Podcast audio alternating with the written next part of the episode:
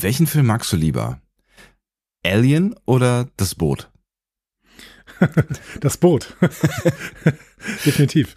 Das Gute ist ja. ja, heute müssen wir uns gar nicht entscheiden, weil wir kriegen Nein. beides. Wir kriegen beides. Wir kriegen und Star Trek 5, äh, 4, 3, 3, 2, 2, 2, 2, 2. Star Trek 2, 2, Star Trek 2 kriegen wir auch noch. Nicht schlecht, wow. Und das alles in einer Folge Star Trek, kann das wirklich sein? Ich sag dir das alles und noch viel mehr. Ihr hört einen Discovery Panel Podcast. Discovery Panel. Discover Star Trek.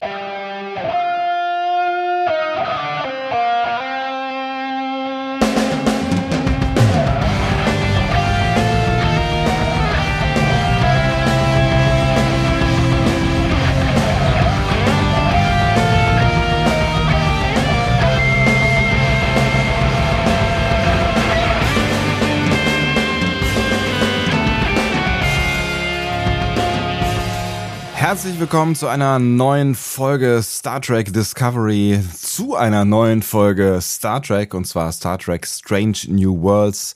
Memento Mori heißt die Folge, ist die vierte aus der ersten Staffel und herzlich willkommen, habe ich Staffel gesagt und herzlich willkommen Staffel und herzlich willkommen in einem neuen Star Trek Jahr in diesem Jahr 2023. Das interessiert euch nicht, die ihr das 2034 hört, aber äh, wir haben gerade den Jahreswechsel hinter uns. Nichtsdestotrotz auf dem Panel heute heute Andreas Dom und Sebastian Sonntag. Schön, dass trotz ihr da Jahr. Trotz Jahreswechsel bin ich immer noch auf dem Panel. was, ist, ist da, was ist da eigentlich los? Du, du bist ja die ganze Zeit sitzt du da rum und so. Also, war, ja. war lange war es ein bisschen einsam da jetzt, ne? Genau, also irgendwie die letzten paar Wochen habe ich hier alleine gesessen und die ganze Zeit vor mich hingebrabbelt, aber es ist schön, dass jetzt das Mikro endlich wieder läuft und du auf meiner anderen Seite bist. Sebastian, wie geht's dir? Oh, mir geht's ganz gut jetzt so, ne? Wir haben äh, ja so eine so eine kleine äh, also seit Wochen ist natürlich auch übertrieben, eine kleine Auszeit. Wir haben eine Woche nicht gepodcastet, ja, wow. Ähm, wir haben eine Woche nicht gepodcastet und ähm, ich habe tatsächlich die Zeit äh, genutzt, um mich mit Menschen zu treffen und oh, ähm, deswegen äh, deswegen ist das so ein bisschen kollidiert äh, mit mit äh, unseren Vorhaben, weil ähm, ich das abends getan habe. Und äh, auch Menschen zu Gast waren hier, so das Haus war voll, auch über Silvester und so. Es war schön, also ich habe wirklich viele Leute gesehen, das, das hat mir gut gefallen. Aber es ist eine ärgerliche Duplizität der Ereignisse, wenn ähm, am Tag deine Kinder wach sind und am Abend du Gäste hast. Das, ja, das genau. ist wirklich das. Dann bleibt nicht mehr viel Zeit. Dann bleibt nicht mehr viel Zeit äh, für noch Schöneres, nämlich Podcast. Uh. Ja, ich habe jetzt tatsächlich zwei Wochen lang nicht mehr in Mikro gesprochen. Äh, das ist ähm, überraschend wenig. Mm. Überraschend ja, selten. Vor, vor allen Dingen, weil du ja auch äh, noch diverse andere Podcasts verfolgst äh, in deinem beruflichen Privatleben. Ja, genau. Und äh, alle haben Pause irgendwie, aber jetzt, jetzt äh, geht's bald wieder los. Ähm, mit, mit einfach Marvel. Ne? Ja. Mit, äh, wir werden, wir werden wahrscheinlich noch, ah, das ist ein Geheimprojekt, darf ich noch nicht von erzählen. Oh. Ist das das, wovon du mir schon erzählt hast? Es wird um Zombies gehen, ja. Ah, sowas. es, also es gibt, es gibt auch Podcasts, die sind irgendwie wie Untote, ja. Richtig. Ähm, und ähm, außerdem Discovery Panel. Und ich freue mich tierisch, weil auch hier geht es um den Tod. Memento Mori. Ja, tatsächlich, ja. Äh, der Tod ist allgegenwärtig und äh, das, womit kann man schöner ein, ein äh, Jahreswechsel äh, starten oder ein neues Jahr äh, zu einem Jahreswechsel starten? Zu einem naja, Jahreswechsel. Kann man zu einem Jahreswechsel starten? Weil der Jahreswechsel an sich ist ja relativ kurz. Zu einem neuen Jahr starten. Ja. Als mit Tod und Zerstörung. So, so sieht's nämlich aus. Aber ähm, lass uns auch noch ein bisschen zurückblicken ins letzte Jahr, beziehungsweise in unsere letzte Folge, wenn du magst. Oh, das ist lang und weit her. Ich versuche mich mal grob zu erinnern. Du möchtest wahrscheinlich über sowas wie Feedback sprechen, nehme ich an. Wir möchten noch mal kurz ein bisschen über Feedback sprechen. Ja. Wir hatten im Cold Open der letzten Folge extrem verkürzt und medizinisch ungenau gesagt, dass es eine Krankheitswelle gäbe. Und dann fiel so der Satz, so im Nebensatz, ja, weil wir unser Immunsystem nicht, weil wir unserem Immunsystem nichts zu arbeiten gegeben hätten. Ja. So das war nicht nur verkürzt, sondern auch so ein bisschen falsch.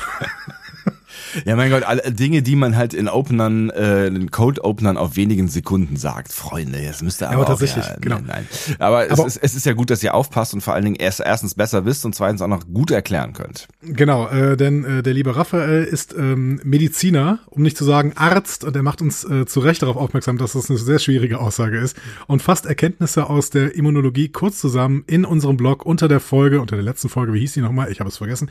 Und äh, das ist sehr lesenswert. Also er verlinkt auch einen schönen Quarks-Beitrag übrigens dazu. Ghosts of Illyria heißt ja, sie. Richtig, ja, genau. Ja. ja, Quarks weiß ganz tolle Sachen. Wenn ich die alle behalten würde, die mir in Quarks erzählt werden, die Sachen, dann würde ich äh, viel mehr Quatsch erzählen in meinem Leben, weniger wollte ich sagen. Aber, aber das mit Worten ist irgendwie heute nicht, nicht, nicht das Ding hier. Ja. Ja, aber man glaubt ja auch immer, Ja. dass du alles weißt, was du da so erzählst. Das ist genau wie bei Eva Hermann, bei der hat man auch mal gedacht, dass sie alle Nachrichten versteht, die sie vorliest. Vergleichst du mich gerade mit Eva Hermann? Ist das der Tiefpunkt unserer Podcast-Freundschaft? Äh, nein, nein, nein, nein. Nein, das ist nicht Eva Hermann, das ist mehr so, weiß nicht, Eva Hermann, ich glaub's ja nicht. weiß nicht, Dagmar Berghoff. So. ähm, Patrick schrieb außerdem Ich muss äh, auch Buch schreiben, offensichtlich. Ja. Ja. Patrick hat eine Mail geschrieben, äh, kein Buch. Er schrieb, hallo ihr beiden, erst einmal großen Dank für euren tollen und unterhaltsamen Podcast. Ich muss gestehen, dass ich pausiert hatte. Auch weil ich noch nicht alle neuen Serien von Star Trek gesehen habe und mich nicht spoilern wollte. Das äh, empfehlen wir euch auch. Guckt erst die Serien, bevor ihr uns hört, obwohl einige von euch immer wieder erzählen, äh, dass äh, ihr die Serien gar nicht mehr guckt, sondern nur unseren Podcast hört. Auch das ist vollkommen okay. Das ist völlig, irgendwie- okay, ja. Bitte. Also ihr könnt das machen, wie ihr wollt. Ja, ja. Mein Gott, ja. Wir erzählen ja im Prinzip auch alles, was, was in, in der Folge passiert. ne? Also wozu sich noch den Stress geben, sich auch noch die Serie anzugucken. Ähm, Patrick schreibt weiter und hat so ein paar Gedanken zum Intro. Er meint, es handelt sich dabei auch um eine Hommage an verschiedene Star Trek Hommage an verschiedene Star Trek Serien. So werden bestimmte Blickwinkel des Flybys, die für andere Serien typisch sind, aufgegriffen. Enterprise, Voyager, Discovery. Und was mich am meisten begeistert, dass typisch unter dem Kamera unter der Kamera hervorfliegen, wie am Ende auch bei TNG. Ja. Vielleicht üb- überinterpret ja, überinterpretiere ich das auch. Ja, wir müssen uns wieder ein bisschen warm sprechen. Ne? Das ist, das ist, ja, ja, das ist. Mir geht's ähnlich. Wir müssen uns wieder ein bisschen warm sprechen. Das wird gleich in nach nach zwei drei Stunden ist das wieder ein bisschen geschmeidiger. Keine Eben, Frage. Ja. überhaupt kein Problem. Ja. Äh, äh, Patrick, ich sehe das genauso. Da sind viele äh, Dinge drin. Punkt. Ja, aber das deswegen, also es, irgendwer hatte ähm, letztens unter einer der Folgen geschrieben, äh, dass oder er noch nicht so ganz warm geworden ist mit dem neuen Intro und auch was den Sound äh, angeht, also das das neue ähm, das neue, quasi das neue Soundstück zum Intro. Ich ähm, finde beides tatsächlich mittlerweile sehr großartig. Also ich fand den Sound von Anfang an ziemlich cool und das Intro gefällt mir mit jedem Mal besser und ich habe irgendwie auch das Gefühl, jedes Mal, wenn ich sehe, entdecke ich irgendwas Neues. Aber diese Flyby-Szenen, die ähm, sind mir schon auch aufgefallen als alter TNG-Recke. Sehr schön. Vor allen Dingen auch, äh, dass das auch Discovery drin ist, äh, wie Robert schreibt, da muss ich nochmal genauer hingucken, wo er drin Discovery sieht. Ja. Es wird wahrscheinlich stimmen, ähm, aber Discovery hatte schon ein sehr eigentümliches Intro. Vielleicht muss ich mir auch das vorher nochmal angucken, bevor äh, ich dann äh, die Vergleichspunkte suche. Tolles Intro, ja. Wir gehen ein Stück weiter. Strange Nuppel schreibt etwas in unserem Blog. Schöner Name. Ja. Äh, kennen wir aus Köln, ne? Der Nuppel, ne? Der ist an allem schuld. Ähm, Aber ist das denn nicht mit B -B -B -B? Ja, aber Ja, ne, so. ja. Der Nuppel ist es bei Star Trek. So, bezüglich ähm, Hammer, Überlegenheit rechtfertigt keine Arroganz. Im Gegenteil, es zeigt eine soziale Schwäche, wie Nerds sie oft haben, was ein Klischee ist, aber nicht selten stimmt, besonders bei Jüngeren. In irgendwas sehr gut und deswegen überheblich zu sein, ist eigentlich sehr unreif und ich würde mir wünschen, dass das auch noch thematisiert wird. Dieses Genie-Trope hätte ich bei Star Trek schon gerne hinterfragt, weil das selbst heute nicht mehr zeitgemäß ist. Ein Stück weit äh, passiert das ja heute vielleicht, könnte man sagen. Naja, auch nicht so richtig, aber äh, man sieht einen gebrochenen Mann, aber eigentlich ist es nur eine gebrochene Hand. Ähm, Ja. äh, Aber er, er, er- er kann zumindest nicht mehr so, wie er können wollte und muss äh, sich mit Dingen auseinandersetzen, die er eigentlich nicht will, sowas wie Teamarbeit, ja. Ja. Es ist ja schon mal, das ist ein Schritt Entwicklung, würde ich sagen, auch wenn es nicht das ist, was du dir Strange Nuppel wahrscheinlich wünschen würdest. Ja, aber das ist so ein bisschen äh, das, worauf ich später noch, also sehr viel später, Sehr viel später. sehr, sehr viel später noch eingehen werde. Ja. Äh, ich glaube, das ist hier neben einer Laan-Folge sicherlich auch eine Hammer-Folge. Ja. Und ähm, es wird eine sehr, sehr wichtige Folge für Hammer werden, glaube ich. Ich wer- werde noch steile Thesen raushauen in dieser Folge hier. Huhu.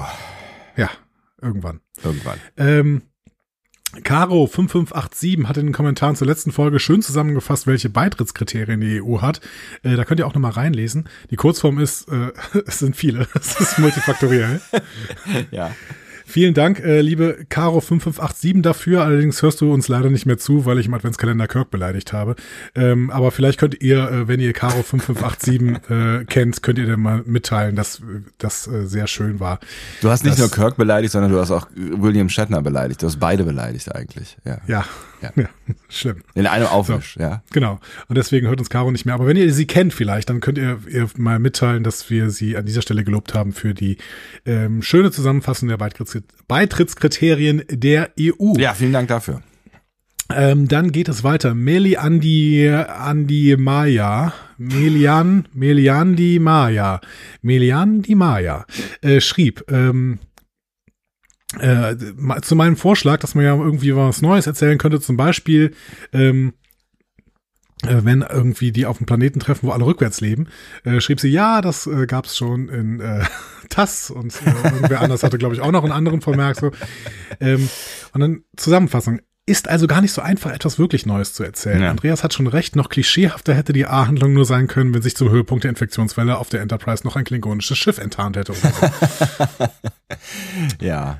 Allerdings sehe ich das, ja, sie, ja. sie schreibt noch dazu, allerdings sehe ich das genau wie Sebastian, eine bekannte Trope gut erzählt als Rückgrat der Folge mit kleinen oder größeren Details, Handlungssträngen außen herum, die dem Ganzen Abwechslung und Würze verleihen. Das klingt für mich nach einer Serie, in der man sich es richtig gemütlich machen kann. Guck mal, da brauche ich gar nichts mehr zu sagen. So, Punkt. Das, ja. das hättest du jetzt auch gesagt. Ja, ne? genau. Ja, Exakt das, genau. Diese Worte. Ähm, und wir hatten in der letzten Folge überlegt, welche Referenzen es gibt in puncto Überleben im Transporterpuffer. Mhm. Ja, du erinnerst dich noch? Ja. Mit dem äh, Kind von Dr. Menger. Natürlich. Äh, dazu erinnert Stefan daran, ja, da gab es doch so ein Schiff, bei dem die ganze Crew bis auf ihren Captain im Transporterpuffer ausharrte, bis eine Gefahr überstanden war. Hm, wie hieß das Schiff denn noch? Ach so, das war die Discovery. Gibt's da nicht auch so einen Podcast zu der Serie? Discovery Panel oder so ähnlich? Ja. Äh, genau. pff, keine, ich kenne mich bei Podcasts nicht so gut aus, interessiert mich ehrlich gesagt auch nicht so richtig. Ähm. Aber du hast natürlich recht, es war äh, Staffel 4, es war äh, diese Folge in dem Subraumriss äh, quasi, da äh, sind alle in den Transporterpuffer gegangen, während Burnham das Ding äh, zu Ende geflogen hat. Ja. Richtig. Ja. Verrückt, Vielen Dank an diese ist. Erinnerung. Ja. Mhm. Genau. Vielen Dank auch für das ganze Feedback. Ja, ist und, noch viel, viel mehr äh, ja. da, genau. Und ähm, es, es freut äh, uns, dass ihr euch damit auseinandersetzt, was uns da gerade an neuem Star Trek geboten wird. Und es gibt ja auch wirklich vieles, über das man sprechen kann. Das ist auch das Problem an diesen Folgen gerade irgendwie, dass sie ähm, also unsere Folgen nicht nicht unbedingt länger werden, weil doch erstaunlich viel drin steckt, auch wenn es äh, jetzt hier klassisch oder klassischer erzählte äh, Star Trek Folgen sind. Aber das heißt nicht, dass sie nicht irgendwie voll sind mit Dingen, über die man sprechen kann. Ich möchte dir sagen, es ist eine, ich finde Memento Mori ist eine sehr bemerkenswerte Folge. Ja. Und ich habe wirklich ein sehr sehr volles Pad. ja, Memento Mori wird dann auch diese diese äh, diese Folge heißen hier unsere Folge. Ja, zwangsläufig. Weißt, ja. weißt du denn, was das heißt? Memento Mori. Memento ist die äh, ist Erinner Erinnerung? Nein. Ja, doch, ja, ja. ja. Ähm, und äh, Mori hat das nicht irgendwas mit mit äh, mit mit Sterben zu tun? Mit ja, ja genau. Äh, äh, also ich dachte, war jetzt gleich erinnert an diese diese Pins, die die tragen, aber die heißt wahrscheinlich nicht Memento Mori, weil das ist zu zu modern. Wahrscheinlich heißt irgendeine irgend, irgendwas, was man Irgend, irgendwas mit Totenkult hat was mit Memento Mori zu tun. Ja, tatsächlich. Also es wird am Ende der Episode, finde ich, auch nochmal spannend, wenn man bedenkt, wo das herkommt. Das kommt nämlich aus Triumphzügen aus dem alten Rom. Ja. Da lief, wenn da so ein Feldherr zurückkam aus seiner Schlacht irgendwie, lief hinter dem immer ein Sklave her. Und der ähm, hat den Feldherrn dann immer gewarnt, keine Überheblichkeit zu zeigen. Und dann hat er immer so Sachen gesagt, wie zum Beispiel, bedenke, dass du ein Mensch bist. Oder eben auch, bedenke, dass du sterben wirst. Also Ach. unter anderem Memento Mori. Ach, witzig. Es ging also den Römern darum, immer klar zu machen, äh, ja, ich habe jetzt eine Schlacht gewonnen, aber äh, ich bin trotzdem sterblich und ich wär, sollte nicht überheblich werden, ich sollte keine Hybris zeigen, ich sollte nicht irgendwie glauben, dass ich ein Gott bin. Halt meinen Ball flach. Genau, quasi. und wenn man jetzt dran denkt, was in dieser Folge passiert, ist das schon spannend, ne? dass man dieses Memento Mori-Motiv dann äh, aus dem alten Rom eventuell so ein bisschen auf diese Folge legen kann. Ja, vor allen Dingen, weil es, äh, weil es ja auch, äh, jetzt haben wir ja ein paar Folgen gehabt, die relativ klassisch sind, gewesen äh, sind, mhm. äh, was, was so äh, die Stories angeht. Jetzt ist die Story hier, ohne jetzt vorgreifen zu wollen, jetzt auch nicht besonders crazy neu, aber ähm, was schon ungewöhnlich ist für die alten Serien zumindest, ist, dass ähm, ähm, es ist so äh, auf Messers Schneide steht. Ne? Also das, das finden ja. wir nur äh, in relativ wenigen äh, Folgen und äh, auch eher in neueren, also sowas wie Voyager erinnere ich mich. Ne? Da gab es ja mehrere Gelegenheiten, wo die Voyager wirklich dann irgendwo, wo es knapp um die Voyager gewesen ist. Ja, äh, hier fell. Ja, zum Beispiel, ja, aber äh, äh, das ist ja eine von dir eher gemiedene Folge. Ähm, ja, weil Reset-Button gedrückt wird, aber im Prinzip äh, wird sie ja mehrfach bis Zerstört. zur Besinnungslosigkeit zerschossen. Ja, ja, richtig. Aber ne, man, man sieht sonst eher so in Filmen, ne, was, äh, was Ja. da, ne, also dass die Enterprise wirklich so in Bedrängnis gerät. Ich glaube aber, dass auch dieses Memento Mori-Motiv ein kleiner Hinweis ist. Und ich glaube, dass in dieser Folge mehrere Hinweise versteckt sind, die uns sagen, dass bald jemand aus dem Hauptcast sterben wird. Ups. Und ich glaube, ich weiß sogar wer. Auch wenn da einige falsche Fährten gesetzt werden in dieser Folge. Mhm. Aber äh, dazu später mehr, möchte ich sagen. Okay, jetzt bin ich, also in meinem Kopf ploppen sofort natürlich mehrere Ideen auf, aber Mhm. ja, ich bin sehr gespannt. Ja, du kannst dich ja zwischendurch auch mal äußern, wenn du irgendwie äh, denkst, dass du vielleicht einen Hinweis da gerade äh, dann auch gesehen hättest. Nee, ich habe natürlich jetzt zusammengefasst direkt schon eine Analyse gemacht und bin schon zu einem Ergebnis gekommen, ist ja klar, ne? Aber wir, wir, können uns, wir können uns sofort austauschen, wenn du möchtest. Nein, aber wir machen es später. Wir machen es später. Ähm, der Vollständigkeit halber, Memento Mori wurde im Mittelalter ähm, noch ein bisschen bekannter als Inbegriff äh, dieses Vanitas-Gedanken. Das ist so ein biblischer Gedanke, der an die Sterblichkeit erinnert und, und auf dieses Konzept Leben als Jammertal hinweist. Ne? Also äh, im 9. und 10. Jahrhundert ging es den Leuten in Mitteleuropa halt teilweise so scheiße, dass die Hoffnung auf den Tod recht hoffnungsvoll war. ne? so. Ah, ja. Mhm. Vor allem, wenn dann Leben nach dem Tod lockte und äh, die spätere Antithese war dann das Carpe Diem. Ne? Also wenn der Tod eben seinen Schrecken wiederfindet, gibt er dem Leben mehr Bedeutung. Also wenn man äh, Pike betrachtet, könnte man ihm Memento Mori Carpe Diem zurufen. Ne? Ja. Also bedenke, dass du sterben wirst und jetzt nutze den Tag. Ja. So, Und ich ähm, glaube, das ist ja auch so ein bisschen seine, seine, seine Strategie, die er jetzt mittlerweile fährt, ne? Ja, scheinbar. Ne? Ja. Aber äh, genau, aber im Mittelalter war es dann eben oft nur dieses Memento Mori. Ne? Also Mhm. äh, freu dich auf deinen Tod, aber bring dich bitte nicht um, weil das ist, äh, dann kommst du in die Hölle. Schwierig. Schwierig. Ja. Ja. So. Wenn du möchtest, können wir jetzt aber einsteigen, zumindest in das Team hinter der Folge. Äh, Sehr gerne, unbedingt. Ähm, geht auch ein bisschen schneller wieder. Erstmal ist es Davy Paris, äh, ein Autor dieser Folge, ähm, einer von zwei. Mhm. Der hat vor ein paar Jahren im Writers Room von American Crime Staffel 1 angefangen. Ähm, von dort aus ging es dann sofort in den Writers Room von Supernatural. Ähm, ab Staffel 12 hat er insgesamt da auch zwölf Folgen geschrieben und im Writers Room saß er für die letzten vier Staffeln. Genau. Ja. Mhm. Sitzt jetzt hier im Writers Room, schreibt neben dieser Folge noch Folge 9, die heißt äh, All Those Who Wander äh, und wird auch in Staffel 2 eine Folge schreiben. Also Für alle, die es wundert, ja. Oh Gott. Äh, wir haben gar nicht gesprochen, wie, besprochen, wie Memento Mori auf Deutsch heißt, aber ich glaube Memento Mori, ne? Memento Mori, genau. Ja, okay. Mhm. Ja. Ähm, bei Supernatural war Davy Paris auch Co-Producer. Hier ist er das auch übrigens. Mhm. Und der hat von einem sehr bekannten Autor gelernt, von einem sehr bekannten TV-Autor, nämlich von Noah Hawley. Noah Hawley ist einer von den 37 Leuten, die auch irgendwann mal ein Skript für einen Star Trek-Film schreiben sollten, äh, was mittlerweile, glaube ich, auch wieder abgesagt ist. Ähm, Noah Hawley ist aber vor allen Dingen äh, der Mensch, der Fargo geschrieben hat, die Serie. Oh, Tolle Serie. Und Mhm. Davy Paris war da persönlicher Assistent bei der ersten Staffel von Fargo. Also nicht der schlechteste Ort, um zu lernen, denke ich. Hm? Absolut, ja. Ja, es ist äh, also es ist eine, eine spannende Serie gewesen auf vielen verschiedenen Ebenen, weil sie äh, überraschende Stories geliefert hat und das ja auch in jeder Staffel irgendwie ganz neu. Ja, genau, ganz neu. Das ist das Schöne. Ja.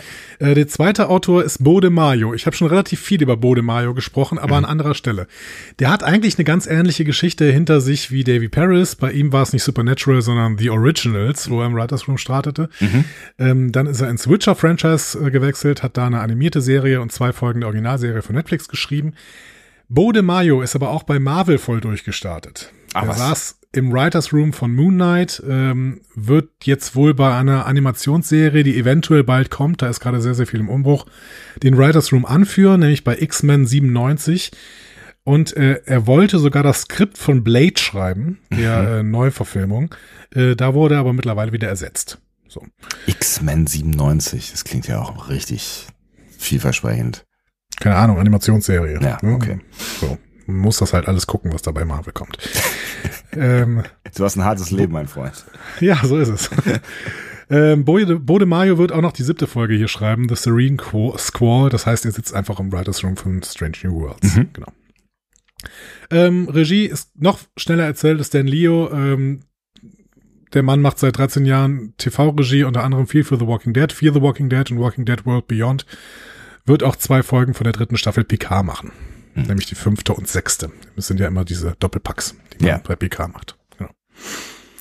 Oh, Ja. Auch schon bald, meine Herren. Ja, ja.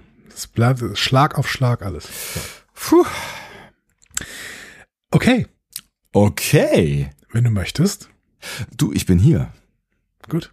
Dann starten wir hinein. Szene 1. Äh, Oh, machen wir das jetzt so mit Szenen? Szene ja, 1. ich habe das immer hier so mit Szenen stehen. Ich lese es nur seltenst vor, wirklich. Spannend. Ähm, ja, Enterprise, der Job ist ein Prozessor-Upgrade für Finibus 3 zu liefern. Wichtiges Prozessor-Upgrade. Wichtig. Genau. Ich finde das irgendwie schön auch, also wir hätten das wirklich als Weihnachtsfolge machen sollen, ne? Die Enterprise unterwegs, um Computerprobleme zu lösen. Ne? Also, das gefällt, mir, gefällt mir eigentlich ziemlich gut irgendwie. Netzwerksupport. Ja, genau. Ja. Ähm, das Prozessor-Update ist für den Atmosphären-Controller oder so. Ja. Ähm, auf jeden Fall kann Finibus 3 ohne das Update in wenigen Wochen keine atembare Luft mehr haben. Deswegen äh, ist ganz gut, dass sie das Ding vorbeibringen. Ja, Ähm, finde ich auch auf jeden Fall irgendwie, äh, also das- ist ja schon irgendwie auf Messers Schneide, ne? So, aber gut, vielleicht hätte man es auch nicht früher absehen können. Ich habe mich, hab mich gefragt, warum sind die nicht früher losgeflogen? Was ist denn, wenn jetzt was dazwischen kommt oder so ein Platten oder was auch immer, ne? Ja, oder, oder irgendwie, dass das System in sich zusammenbricht. Aber gut. Ja. Ähm, das ganze System, Finibus-System, kennen wir noch nicht in Mhm. Star Trek. Aber wir sehen dann so nachher so ein paar Daten auf so einer Tafel und dann ist dieser Planet wirklich sehr, sehr erdähnlich. Mhm. Also Rotationszeit 23,5 Stunden. Die Erde hat 23 Stunden und 56 Minuten. Mhm. Ähm, Umlaufzeit 346 Tage, die Erde hat 365 Tage. Äh, Masse 4,93 äh, mal 10 hoch 24, die Erde hat 5,97 mal 10 hoch 24, also das ist alles irgendwie sehr, sehr ähnlich. Bei der Atmosphäre sehen wir dann einen wesentlichen Unterschied, weswegen sie dann auch diesen Atmosphärenprozessor offensichtlich brauchen. Mhm. Ähm, 77 Prozent Stickstoff, das ist noch erdähnlich, 21 Prozent Sauerstoff, das ist quasi erdgleich. Aber auf diesem Planeten ist 1,2 Prozent Kohlendioxid. Die Erde hat nur 0,038 Prozent. Okay. Mhm. Äh, großer Und wenn wir- Unterschied, ja. Genau, und wenn wir schon sehen, wie viel Probleme das Kohlendioxid in der Atmosphäre jetzt schon äh, hier bei uns macht, dann äh, können wir uns vorstellen, was das bei Finibus 3 macht. Also, das äh, passt, die ganzen Daten passen irgendwie zu dem Problem. Ähm, das wird übrigens noch häufiger vorkommen. Ich finde, dass diese, ähm, Dass Daten zum Folge- Problem passen, das ist, das ist ja gar nicht so schlecht. Genau, Ja. eben. Und ich finde, ich finde, dass diese Folge in bestimmten wissenschaftlichen äh, Kontexten sehr, sehr gut ist und in manchen ist sie sehr, sehr schlecht. So. Ja. Auch- Willkommen auch bei Star Trek. Ja, aber ja, Ja. es ist äh, schon spannend, wie genau sie teilweise ist und wie ungenau sie teilweise ist. Okay. Also das ist irgendwie äh, spannend. Ja. Ähm, so, die Crew bereitet sich auf die Ankunft beim Planeten vor und auf dem Schiff wird parallel der Starfleet Remembrance Day gefeiert. Mhm. So.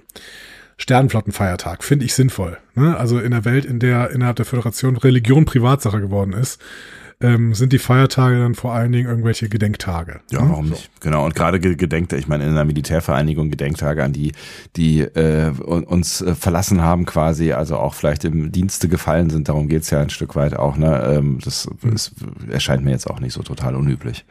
Hat mich aber trotzdem so ein bisschen an äh, einen katholischen Feiertag erinnert, nämlich aller Seelen. Kennst du den? Ja, kenne ich. Das ist ja das, äh, ähm, wo man das machen sollte, was wir an Allerheiligen machen, äh, als äh, gute Katholiken quasi. Wir vor allen Dingen. Ja. Wir Nee, aller, Seelen, aller Seelen ist ein Tag nach Allerheiligen. Ja, genau. Ähm, genau. Und da geht's dann ums äh, den Gedenken an alle verstorbenen Gläubigen, aber nur an die Vergläubigen. So, Ja, genau. Aber während alle Heiligen ja eigentlich das Gedenken ist an äh, eben halt die Heiligen, ne? Also Ja, die, die genau. wichtigen Ja. Leute, die es geschafft haben in der katholischen Kirche, ja. Ähm, und da rennen wir ja dann eigentlich auf die Friedhöfe traditionell, um dann quasi den unseren äh, Verstorbenen zu denken. Eigentlich müsste man es an aller Seelen machen. Aber es liegt jetzt daran, dass alle Heiligen der Feiertag ist und äh, Genau, ja. und, äh, und, und dass dann für aller Seelen alles schön ist. Ja, stimmt. Das war früher aber auch immer, wenn, ich habe ja direkt an einem Friedhof gewohnt, Ja. äh, als, als, als kleiner Andreas, und da ähm, waren an aller Seelen auch immer alle Parkplätze zu. Also da sind äh, dann alle Leute irgendwie, die nicht arbeiten mussten, sind an aller Seelen tatsächlich am Friedhof gelaufen. Ach was, guck mal, ja, auf dem Dorf ging, ging das noch, ja. Ja, Stimmt, ja. du hast dann an einem Friedhof gewohnt, das habe ich, das hab ich kurz verdrängt, ja. Ist das Den, äh, Friedensstraße? Ne, Freiheitsstraße? Ne, Friedensstraße, vergessen. Friedensstraße ist die. Friedensstraße, genau. Schön, Friedhof an der Friedensstraße.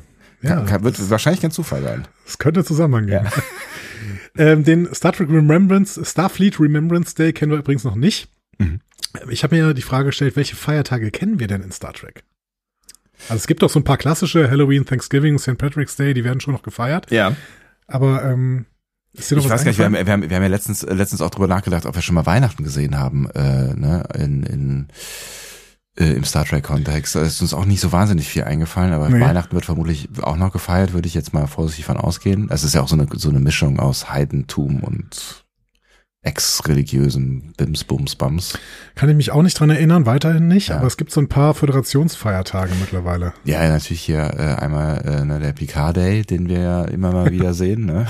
Captain Picard Day und Commander Riker Day, den gibt's auf der Enterprise D. Ja, stimmt. ja, ähm, fällt mir sonst noch was ein? Lass mal kurz überlegen. Nee, spontan gerade nicht. Es gibt übrigens den, äh, den Captain Picard Day, der wird von TNG-Fans ja weiterhin gefeiert am 16. Juni. Das kannst du dir mal merken. Ach, wirklich?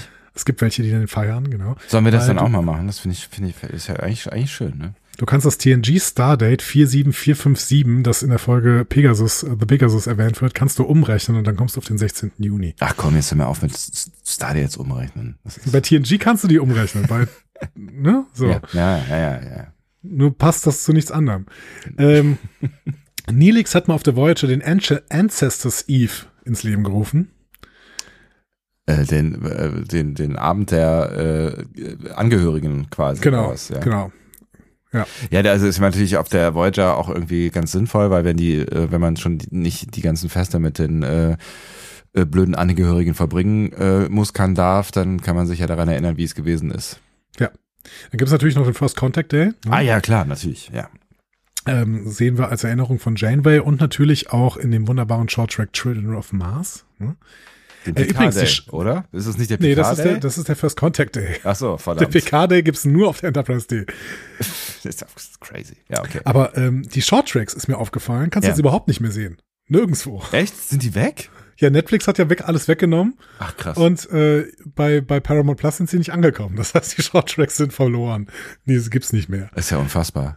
Also ich, zumindest die ersten, glaube ich, die ersten, was auch immer, vier sind, glaube Die ich, auf die der. gab's lange bei, bei Netflix. Ja. Nee, ich glaube, die sind auch auf der, auf irgendeiner DVD drauf, die ich, die ich mir äh, gekauft habe. Ja, es gab eine Shorttrack-DVD und äh, dann sind verteilt noch einzelne auf anderen äh, Sachen drauf. Ich glaube, dass der Picard Shorttrack, also Children of Children of Mars, Mars ist auf Picard Staffel drauf. 1. Ja, ne? genau, richtig. Ja, ja, genau. Du hast recht. Vielleicht kommen bei Strange New Worlds dann auch noch die Pike äh, Shorttracks drauf oder sowas. Ja. Aber sie sind nirgends mehr, mehr zum Streamen. Das ist echt sehr, sehr schade, weil sie sind echt gut. ja, ich finde auch, meisten. das ist total, totaler Quatsch, ist das. Ähm, es gibt noch einen Federation Day zur Erinnerung an die Gründung der Föderation. Ah. Den, der wird uns aber nur in einem Zeitungsausschnitt, der es nicht in den finalen Cut des Films geschafft hat, in Generations gezeigt. ähm, am 11. Oktober soll der sein. Aber ähm, wir werden darüber sprechen im Jahr 2027. Ähm, das ist ein ganz klarer Plan, den wir hier verfolgen. Notierst du dir das oder soll ich?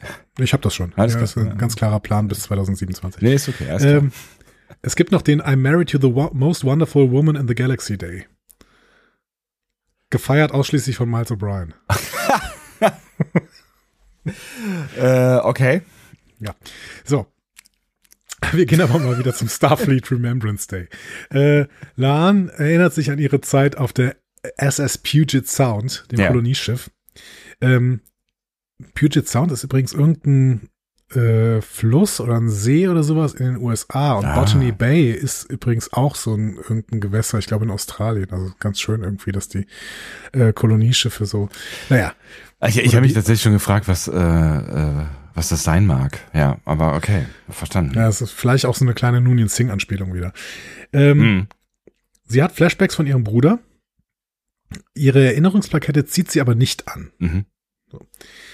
Im Gegensatz zu einigen anderen Leuten in dieser Episode. Und ähm, man konnte sie immer nur so halb erkennen, aber tatsächlich hat Sekundärliteratur da sehr, sehr viel geleistet und wir, ich kann dir alle nennen, die da genannt worden sind. ähm, und das ist schön, weil da sind wirklich viele, viele schöne Verweise drin. So. Mhm. Ähm, zum Beispiel äh, der Keil, der nachher auch auf, auf Lower Decks gezeigt wird, quasi, also in den Lower Decks von der Enterprise. Ne? Ja. Der war auf einem uns sehr bekannten Schiff, nämlich der USS Shenzhou. Ach was. Ist da offensichtlich gewesen, bevor er, ähm, bevor die in The Vulcan Hello kaputt gebombt worden ist. Ja. Huch, okay, ja. Das ist auch keine so ganz glückliche Karriere dann offensichtlich. Nö. Ja. Ähm, Pike ähm, hat einen Discovery-Anhänger an. Mhm. Ja, also es ähm, ist ja so ein bisschen die Geschichte, dass die Discovery verloren gegangen ist in der Schlacht bei Sehia. Ja. Wobei wir auch da noch nachher mal drüber reden müssen, was eigentlich genau in diesen Sternflottenakten steht und was nicht. Das ist nämlich ein bisschen unklar. Ähm, vielleicht erinnerte sich auch irgendwie an Nahen, weil die ja als einzige ähm, äh, Offizierin auf, von der Enterprise auf die Discovery gewechselt ist. Ach so, ja, stimmt. Mhm, mhm. Äh, Uhura hat äh, so ein Ding von der USS Jelland. Ähm, keine Ahnung, was es damit auf sich hat. Ähm, Hammer hat ein äh, Abzeichen von der USS Angelou. Mhm. Das ist auch total spannend. Hammer erzählt nämlich nachher ja gerne, dass er gerne Botaniker werden wollte, weil er Pflanzen liebt. Ja. Äh, die USS Angelou kennen wir nicht, aber wir erkennen die Angelou-Klasse. Die ist im Übrigen ähm, wahrscheinlich nach dieser amerikanischen Bürgerrechtlerin, Poetin Maya Angelou benannt worden. Ähm, die haben wir in Discovery Staffel 3 kennengelernt. Da war so ein Schiff am Hauptquartier der Föderation angedockt. Und zwar so ein Schiff mit einer riesigen Biosphäre drauf. Ah, ja. Ja, so ein bisschen dunkel im Hintergrund irgendwie. Da sagt Tilly noch, wow, da ist ein riesiger fliegender Re Regenwald, mhm. als sie dann vorbeifliegen. So. Irgendwo, irgendwie irgendwas klingelt, aber ich habe, kriege gerade kein richtiges Bild vor Augen. Aber gut, ja. Wenn wir uns jetzt vorstellen, dass alle Schiffe der Angelo-Klasse ausgehend von der USS Angelo äh, Biosphären haben und vielleicht botanische Forschungsschiffe waren, deswegen war Hammer dann vielleicht auch an Bord, weil er Botaniker werden wollte, bis das Schiff zerstört worden ist. Ergibt auf jeden Fall Sinn, ja. Ist dann natürlich eine spannende Frage, warum er dann die Profession gewechselt hat, ne? Aber ähm, ja. Also könnte ich mir auch ganz gut vorstellen, dass, dass das irgendwie äh, Freude bereitet, in so einer, in so einer Biosphäre irgendwie tätig zu sein. Das finde ich schon abgefahren. Das sind abgefahrene Orte, wenn es sie denn geben würde. Ne? Also es gibt sie ja, Ja. äh, irgendwie im, im Kleinformat auch mal äh, immer wieder in so Versuchen in Wüsten oder sowas. Ne? Aber stell mir vor, sowas, so ein Regenwald fliegt durch den Weltraum, finde ich schon crazy. Ja, oder in Zoos. ja, in Zoos auch, stimmt, klar. Mhm. Ich finde es immer, äh, also ich, ich mag ja so, so eine hohe Luftfeuchtigkeit wie im Dschungel überhaupt nicht. Also ich finde das ziemlich lebensfeindlich irgendwie. Ich bin da ungern. Ja, offensichtlich äh, denken da sehr viele andere Lebewesen sehr anders als du. Ja, das ist gut. Äh, dem muss ich auch gar nicht begegnen. Die dürfen ihr Ding machen.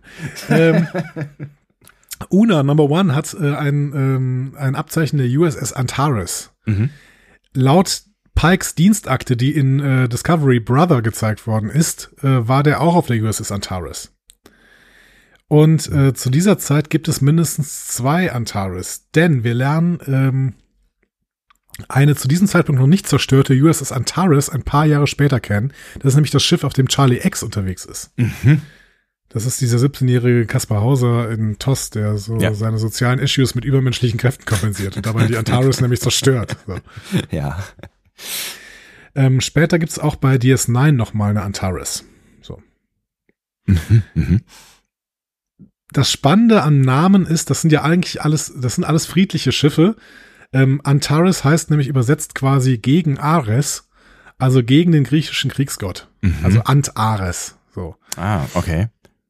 Ähm, weil die, dieser Name, das, der ist konstruiert worden für äh, einen Planeten im Sternbild Skorpion, der wie äh, der Mars aussieht, aber halt nicht der Mars ist. Deswegen nennt man ihn gegen Mars und weil der römische Kriegsgott Mars das Gegenstück zum griechischen Kriegsgott Ares ist, wurde der Planet halt Antares genannt. So. Ja, okay, klar, logisch. Aber was doch Ja, schön, dass man sich Gedanken macht, ja, ja. Ich find's schön. So, äh, Ortegas äh, hat noch ein ähm, Dings von der, also so ein Anze Abzeichen von der USS Palenque. Ähm, kennen wir noch gar nicht, wird aber nach der alten Maya-Stadt Palenque benannt worden sein. Das ist so eine Stadt nahe der Halbinsel Yucatan und einige der Gebäude erinnern an Chichen Itza. Also das ist wirklich so eine, so eine Pyramide, so eine Maya-Pyramide steht da drin und sowas. Mhm. Sieht ganz schön aus, wenn man YouTube-Videos guckt. Aus Palenque. Ähm, ja, du merkst, ich hatte Ferien. äh, Jesus, ey. Wir sind immer noch in, äh, in Szene 1 und wahrscheinlich ist noch keine Minute vergangen. Ja, vielleicht, vielleicht abwarten, anderthalb. ab- abwarten. Ja. Es, geht aber jetzt gleich äh, Schlag rasend auf schnell Schlag. Vor, ja, rasend schnell vorwärts. Also, die USS Kongo ähm, ähm, hat Spock so ein Ding von. Ne? Mhm. Ähm, wurde nur auf einer Liste aktiver Schiffe auf einem Bildschirm in Star Trek 6 äh, Undiscovered Country äh, zu sehen, hat es aber auch nicht in den Film gepackt. Äh, trotzdem wurde dieses Ding dann im Starf Starfleet Technical Manual äh, veröffentlicht. Vielen Dank da auch an unsere Schattenredaktion, die dieses Starfleet Technical Manual teilweise noch hatten. Und dann habe ich das nachlesen können. Mhm. Ähm, über die USS Kongo gibt's aber noch so eine kleine Trek-Anekdote. Also, Anfang der zweiten Staffel TOS Ja. ne, wollten die äh, ProduzentInnen sich nochmal überlegen, wie weitere Constitution-Class-Schiffe heißen könnten. Und dann hat DC Fontana einen Vorschlag gemacht ähm, von ein paar Schiffen und Bob Justman hat auch einen Vorschlag gemacht von ein paar Schiffen und am Ende haben sie dann zusammengewürfelt und hatten eine Liste von 14 Raumschiffen der Constitution-Class zusammengestellt, auf die man zurückgreifen könnte. Das waren neben der Enterprise Exeter, Excalibur, Lexington, Yorktown, Potemkin, Republic, äh, Hood, Constitution, Congo, Constellation, Farragut, Valiant, Intrepid. Und all die wurden genannt, bis auf die USS Constitution selbst, nach der die Constitution-Klasse benannt worden ist, Ja. und die Congo. Alle anderen Schiffe hat man gesehen, wirklich, später in TOS. Witzig. Okay, ja, hat sich gelohnt auf jeden Fall, ja. Also die USS Congo, äh, die werden wir irgendwann wahrscheinlich auch noch sehen, weil bis jetzt ist sie einfach nicht gezeigt worden als einziges Constitution-Klassenschiff neben der USS Constitution. Ja. Witzig. Ähm, wir sind gleich am Ende. Wir haben noch drei. Du, ich, ich finde es bisher noch unfassbar spannend, was du da alles rausfinden kannst. Meine Herren. Dr. Mbenga hat ein, ähm, ein Abzeichen der USS Cuyahoga. Die kennen wir aus Discovery Staffel 4. Da ist es ein Raumschiff der Eisenberg-Klasse, wird da immer wieder genannt. Ähm, und da haben wir schon spekuliert, die Cuyahoga ist ein Fluss, ähm, vor allen Dingen im Bezirk in Ohio, äh, vor allen Dingen aber ein Bezirk in Ohio und da kommt Sean Cochran her, der die Discovery-Episode Die Trying geschrieben hat, wo die Cuyahoga zum ersten Mal genannt wird. So, das heißt, Sean Cochran hat jetzt die Vergangenheit von Discovery beeinflusst, indem die Cuyahoga auch in der Discovery von, in der Vergangenheit von Star Trek äh, drin ist. Puh. Ich bin völlig außer Atem. Ja, es ist, es ist do, ja, nicht, doppelter Redcon, es ist, ja, ja, es ist komplex. Es ist komplex, genau. Also Chapel, das ist ein bisschen einfacher. Die hatten Abzeichen der USS Farragut. Ähm, die haben wir eben schon in der Liste der Constitution-Class-Schiffe gehört. Hochdekoriertes Ding. Äh, James T. Kirks erster Weltraumeinsatz laut äh, TOS Obsession. Mhm. Ähm, ähm, die ist zwei Jahre vor dieser Episode, also vor hier dieser Episode, ist sie mit 200 Besatzungsmitgliedern einschließlich seines Captains an einer Wolkenkreatur verloren gegangen. Ups. Laut TOS. Äh, das Schiff wurde dabei aber nicht zerstört. So. Und offensichtlich waren, äh, war James T. Kirk da auf der Farragut und Chapel offensichtlich auch. Mhm. So. Jetzt ist natürlich die Frage, ob James T. Kirk weiterhin auf der Farragut ist. Ähm, das sollten wir im Hinterkopf halten, weil wir werden ja James T. Kirk offensichtlich noch in dieser Staffel oder zumindest in der nächsten Staffel sehen. Und äh, das heißt aber, die kennen sich, also Chapel und Kirk.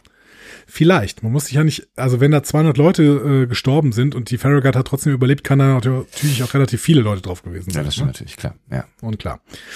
Ähm, ja, und es gibt noch irgendwie so noch so ein Pin für die USS Excalibur. Ähm, die kennen wir aus TOS äh, mit dem M5-Computer in die Ultimate Computer. Und die USS Yangtze, ähm, whatever, keine Ahnung. So.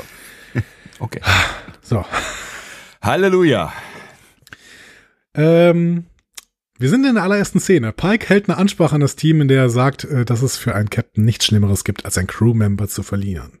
Mhm. Und wir denken alle schon, ja, ja, ja, ja, schwieriges Thema auch für Pike. Ah. Ja. Genau. Für ihn nochmal besonders, ne, weil jedes verlorene Crewmitglied zeigt ihm nochmal auf, dass seine Tat später unausweichlich sein wird. Ne? Ja. Er wird seine Kadetten beschützen und wird dabei selbst draufgehen. Also zumindest äh, äh, in der Form, in der er vorher existiert Auf hat. der anderen Seite, ich meine, ne, äh, äh, Menschen sterben offensichtlich, das lernen wir ja auch in dieser Folge so im Einsatz äh, für dieses Raumschiff. Da kann man sich natürlich auch fragen, so, na egal, nein, also äh, ist natürlich klar, was er, was er, was er quasi sich vornehmen wird in der Zukunft. Ja, ja. Wir müssen immer wieder das aber auf dem Schirm haben. Ja. Bei jeder Szene, in der wir Pike sehen, weil die Ja. auch komplett so geschrieben ist, diese Serie. Ja. Dass wir Pike immer wieder quasi eine Erinnerung an seinen Dings da haben. Ja. Ähm, Dings da vor allem, ja. Ja, sein, ja, es ist immer schwierig. Ich möchte mal Tod sagen, aber es ist ja nicht der Tod. Er ist seine, Genau. sein Unfall. Unfall, ja. Ähm, wir gehen in eine Walk-and-Talk-Szene zwischen Uhura und Hammer. Ähm, Uhura ist nämlich bei ihrer Crew-Rotation jetzt im Engineering angekommen. Mhm. Äh, Hammer hat Vorurteile über die Kadetten, die auch mal in den Maschinenraum müssen. Ne? Und Uhura beweist ihm das Gegenteil, indem sie den Luftfilter erklärt, den sie da gerade in Richtung Planeten befördern. Also zumindest äh, trägt sie was aus, äh, auswendig gelerntes vor, aber das scheint Hammer äh, auf jeden Fall zu genügen. Sie sagt, von Sickwell, Oregon im Jahr 2234 erfunden und erstmal nach dem Zusammenbruch des Crestbrock Bergbaus auf Titan verwendet. Und es gäbe gela- geladene Positronstäbe, äh, um die Ionenmatrix zu stabilisieren, die dann die Luft filtern. Natürlich. So.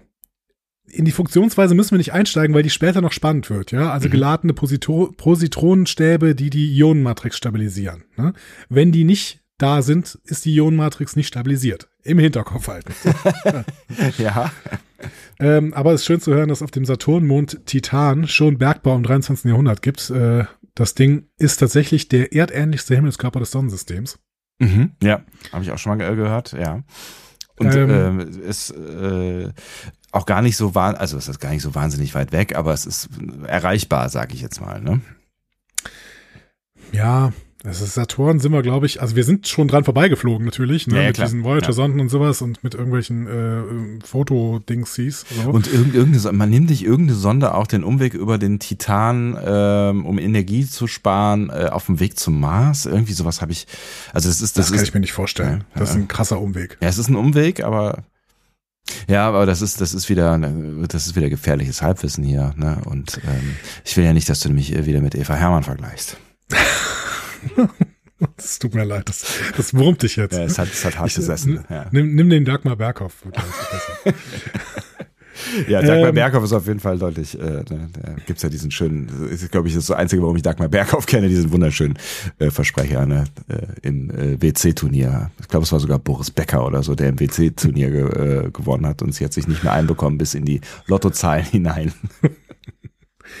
ähm, Titan der Titan ist tatsächlich ein, ein Himmelskörper, auf dem es sogar Leben geben kann. Ja. So. Ähm, und einer der wenigen in unserem, ähm, in unserem Sonnensystem, bei dem es so sein kann, ist als Eismond sehr, sehr kalt, aber es gibt äh, halt eine Stickstoffatmosphäre und viel Flüssigkeit, ähm, also Eis. Und ja. ähm, es könnte darunter tatsächlich auch Leben geben. So, ja. Mhm. Ähm, Hammer gibt Uhura wegen dieser ganzen Ausführungen einen Punkt. Äh, Uhura will dann noch einen draufsetzen und philosophiert darüber, dass Linguistik und Ingenieurwesen sehr ähnlich seien, da sie davon abhingen, wie scheinbar voneinander unabhängige Systeme kommunizierten.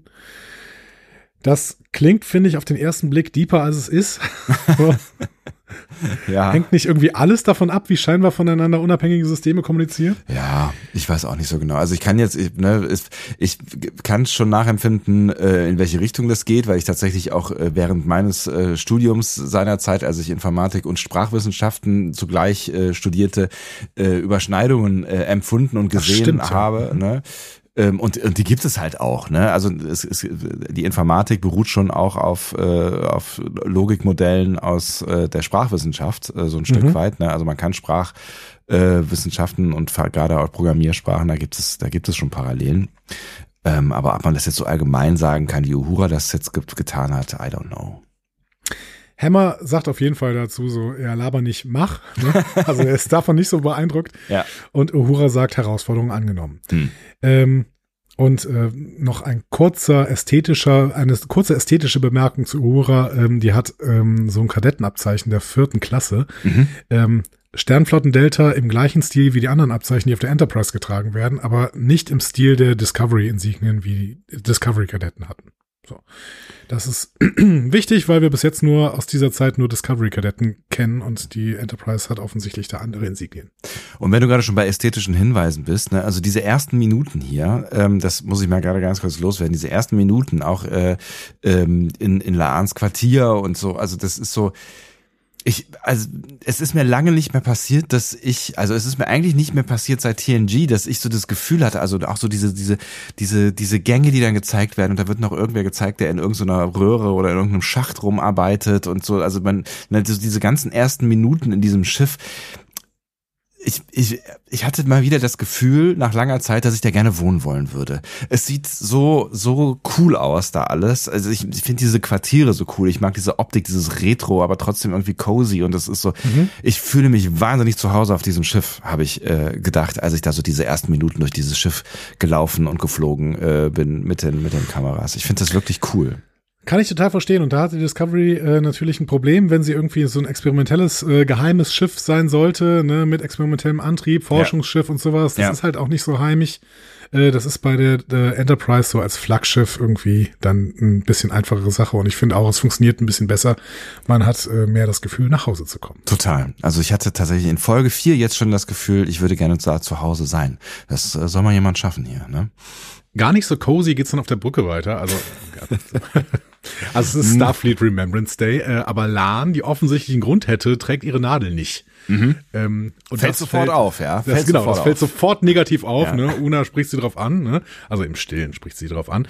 Aber äh, Lan wiegelt ab und sagt, ja, Vergangenheit ist Vergangenheit, äh, bla, muss jetzt nicht irgendwie bedacht. Und Una reagiert sehr offen und sagt, ja, deine Verschlossenheit hat Gründe, vielleicht solltest du mal mit einem Therapeuten sprechen. Finde ich auch so ein bisschen, so ein bisschen, also übergriffig würde ich jetzt, also wäre vielleicht zu viel gesagt, aber ich fand es schon sehr forsch so, ne? Jetzt wissen wir ja offensichtlich, die beiden kennen sich schon länger und offensichtlich vielleicht auch gut genug, dass man das mal anspricht, aber so als auf, auf der Brücke Gespräch, während irgendwie alle drumherum sitzen, äh, so, ey, du trägst keinen Pin? Äh, ja, ich will keine Vergangenheit, will das mit der Vergangenheit irgendwie abschließen. Na, vielleicht sollst du da mal mit dem Psychiater drüber reden. Fand ich schon irgendwie eine harte Nummer so. Ja, aber irgendwie, ähm, ich, ich fand es auch ganz gut. Also man, man geht da halt sehr, sehr offen mit äh, Therapie um irgendwie. Und ähm, warum da nicht einfach mal so drauf, drauf ansprechen irgendwie? Ne? Ja, Also, absolut, klar. Ja. ja, also an sich finde ich das ja auch äh, vor allen Dingen ne, für, für Leute, die sich, die sich kennen äh, und die vielleicht sogar sowas wie befreundet sind, äh, genau die richtige Taktik. Ne?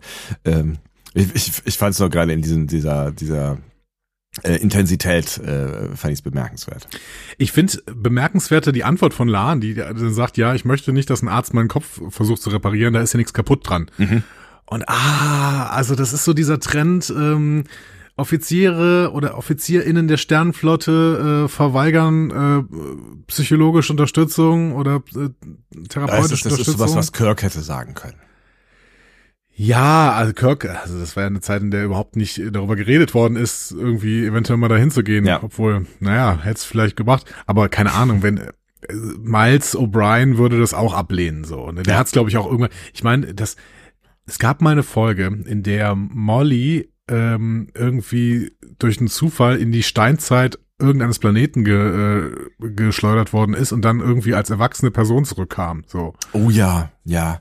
Ganz dunkel kommen da Erinnerungen auf, ja. Und die war so ein bisschen, ja, weiß nicht. Die, äh, hat, die nicht auch Vorwürfe gemacht, irgendwie ihren Eltern oder so? Nee, Molly war halt total verstört. Also das, das, äh, ähm, die, die Folge heißt Times Often. Und äh, dann, Molly war total verstört und dann sagen halt alle, ja, vielleicht sollte die mal wirklich zum Psychiater, ne? Mhm. Und O'Brien sagt, ja, nee, äh, finde ich doof, äh, die soll mehr Zeit mit ihrer Familie verbringen, dann wird das schon alles, ne? Und Mhm. bei TNG sagt O'Brien auch irgendwann, dass er den Job eines Schiffscounselors eh doof findet. Also, ja, Ja, das zieht sich ja auch so, also gerade was diese Counselor-Nummer äh, und, und TNG angeht, das zieht sich ja so ein bisschen durch. Also zum Counselor zu gehen, das ist halt irgendwie nicht geil. Das ist, das ist lästig. So, ne? Da muss man sich mit diesem Psychoscheiß auseinandersetzen. Und das ist auch kein ernstzunehmender Job. So, ne? Also das, auch Ja. das wird ja immer wieder gespiegelt, ne? genau. Und über PK müssen wir da gar nicht reden, so. Ja, genau. Ähm, und, und selbst in Lower Decks noch wird Miklimo ja immer wieder abgelehnt. Gut, das kann auch an Miklimo liegen, weil Ja. er ein bisschen weird ist, so, aber ne, Er ist schon ein Ah. stranger Vogel. Hm, nicht schlecht. ja, keine Ahnung. Also ich fand, ähm, äh, ich fänd's gut, dass es hier im Prinzip äh, dann doch irgendwie relativ normalisiert wird, dass man über einen Therapeuten spricht und dann ist Laans äh, Reaktion dann tatsächlich so ein bisschen verstörend vielleicht. Und das wäre auch gut, wenn das auch als in, ins verstörende Licht gerückt wird quasi. Ja, absolut. Ja. So, aber jetzt sind alle auf Position, sind im Orbit angekommen. Ähm, allerdings gibt es keinen, wie Pike es nennt, Willkommenswagen. Ähm, und laut äh, Lieutenant Christina an der Com äh, ist der Funk auch stumm. Und dafür finden sie dann auch schnell einen Grund. Ähm, und der braune Zwerg im System ist es übrigens nicht. Ähm, Bevor wir über diesen Also Grund die sprechen, Interferenzen, da, ne? Das war ja irgendwie Ja. so, ne? Ja. Mhm. bevor wir über den Grund sprechen, was ist denn ein brauner Zwerg? Ah. Ach, was weiß ich. Also ein, ein Zwerg ist wahrscheinlich irgendwie sowas wie ein Zwergplanet, würde ich jetzt äh, annehmen, oder? Ähm, also es ist ein, es ist ein Stern, Ja. ja. Also wir müssen jetzt immer erstmal kurz überlegen, was ein Stern ist. Also grob gesagt ist das eine riesige Gas- und Staubwolke im All. Ne? Und dann gibt's irgendein Ereignis in der Nähe, zum Beispiel irgendeine Supernova oder sowas. Und dadurch wird diese Wolke instabil. Also da wird, äh, da werden äh, irgendwie pa äh, Partikel in Gang gebracht. Mhm. Ne? So. Und da, deswegen beginnt sich das Ding zu verdichten, weil dann äh, bestimmte Partikel sich mit anderen halt äh, anziehen und dann äh, verdichtet sich das immer mehr so. Und durch diese Verdichtung entsteht ein Gravitationskern. So. Mhm. Und diese Gravitation, dann hast du halt mehr Masse in äh, und de dementsprechend verdichtet sich dann natürlich immer noch mehr, ne? weil du äh, diese Gravitation hat dann wieder eine Anziehungskraft, dann das heißt alles, was dann in dieser Gas- und Staubwolke da ist, stürzt dann immer mehr auf diesen Gravitationskern zu. Mhm. So. Und deswegen beginnen dann irgendwann Kernfusionsprozesse, bei denen Wasserstoff zu Helium verschmilzt. So. Und wenn das passiert, dann spricht man von einem Stern. Ach, guck mal an, so einfach ist das, ja. Ja, also ein Stern ist basically ein natürlich entstandenes Fusionskraftwerk. Also das, was wir auf der Erde eigentlich künstlich herstellen wollen, das ist ein Stern natürlich. So. Interessant. Deswegen kommt man also drauf, ja. Mhm. Und äh, ja, ja, weil, genau, weil unsere Sonne ist das beste Fusionskraftwerk überhaupt. Ja. Ähm, äh, wir können die Energie halt nicht nutzen. Moment, können wir doch. Aber egal. So, unsere Sonne ist dabei so ein Zwergstern. So, und man spricht äh, von einem Stern, sobald 0,07-fache Masse unserer Sonne ähm, oder umgerechnet die 75-fache Masse des Jupiters erreicht wird. Dann spricht man von einem Stern. Mhm. Okay. Mhm. Weil unter dieser Massegrenze keine Wasserstofffusion möglich ist. Wenn keine Wasserstofffusion möglich ist, dann kann man von einem roten oder einem braunen Zwerg sprechen. Mhm. Und das ist dasselbe, ja. Ja, das ist selbes System, Mhm. genau. Es bildet sich ein Kern, der dann wegen seiner Gravitation Materie anzieht und in dessen inneren Fusionsprozesse ablaufen. Ähm, aber weil das so eine geringe Masse ist, äh, sind es dann eher Lithium- und Deuteriumfusion und keine Wasserstofffusion. Und Lithium- und äh, Deuteriumfusion sind irgendwie, die brauchen wahrscheinlich weniger Energie und deswegen ist es äh, einfach in so einem kleineren, in so einem kleineren Körper auch schon möglich. So. Ja.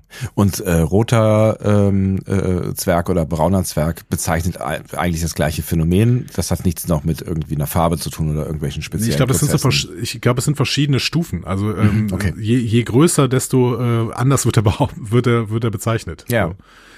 Ähm, also im Endeffekt die die Quintessenz daraus: Ein brauner Stern ist grob und ungenau gesagt eine kleine Sonne mitten im System. Okay. Das heißt, wir haben hier ein Doppelsternsystem möglicherweise. Mhm. Dazu aber muss ich gleich noch eine, wieder eine Einschränkung machen. Und Doppelsternsysteme sind mehr als üblich. Also mehr als 70 Prozent der bekannten Sternsysteme sind Doppelsterne. Nur wir sind eine Ausnahme. Wir sind eine Ausnahme, wir haben einen äh, Solo-Stern quasi. Wir gehören zu den anderen 30 Prozent. Ähm, in Star Trek kennen wir Doppelsterne auch, ne? Also Battle at the Binary Stars zum Mhm. Beispiel, ne? You, you remember. So. Ja. Ähm, also, es ist nicht ungewöhnlich, dass dieses System zwei Sonnen hat. Ähm, aber Finibus Sonne gibt's gar nicht mehr, die ist kollabiert. Deswegen haben wir da jetzt ein stellares schwarzes Loch. Also wir haben ein Mhm. System, in dem in der Mitte ein schwarzes Loch ist und irgendwo noch so ein äh, roter äh, Zwerg äh, oder brauner Zwerg drumherum. Was war natürlich, was, was natürlich ne, bei allen ähm, Gleichheiten, die du ja eben schon äh, erwähnt hattest zur Erde, ein äh, krasser Unterschied ist. Eben, das ist total spannend. Gravitationsmäßig macht das eigentlich keinen großen Unterschied. Also außerhalb dieses Ereignishorizonts des schwarzen Lochs äh, hast du halt entweder, äh, hast du gravitationsmäßig zwischen einem großen schwarzen Loch und einer Sonne, hast du keinen Unterschied. So. Ähm, du könntest also tatsächlich wohl einen Klasse M-Planeten in einem System mit einem schwarzen Loch haben, aber es wäre halt da dunkel Ja, klar. Und kalt wahrscheinlich auch. und kalt. Und Ja. äh, das Schöne ist, auf Finibus 3 ist es ja auch dunkel. Ja.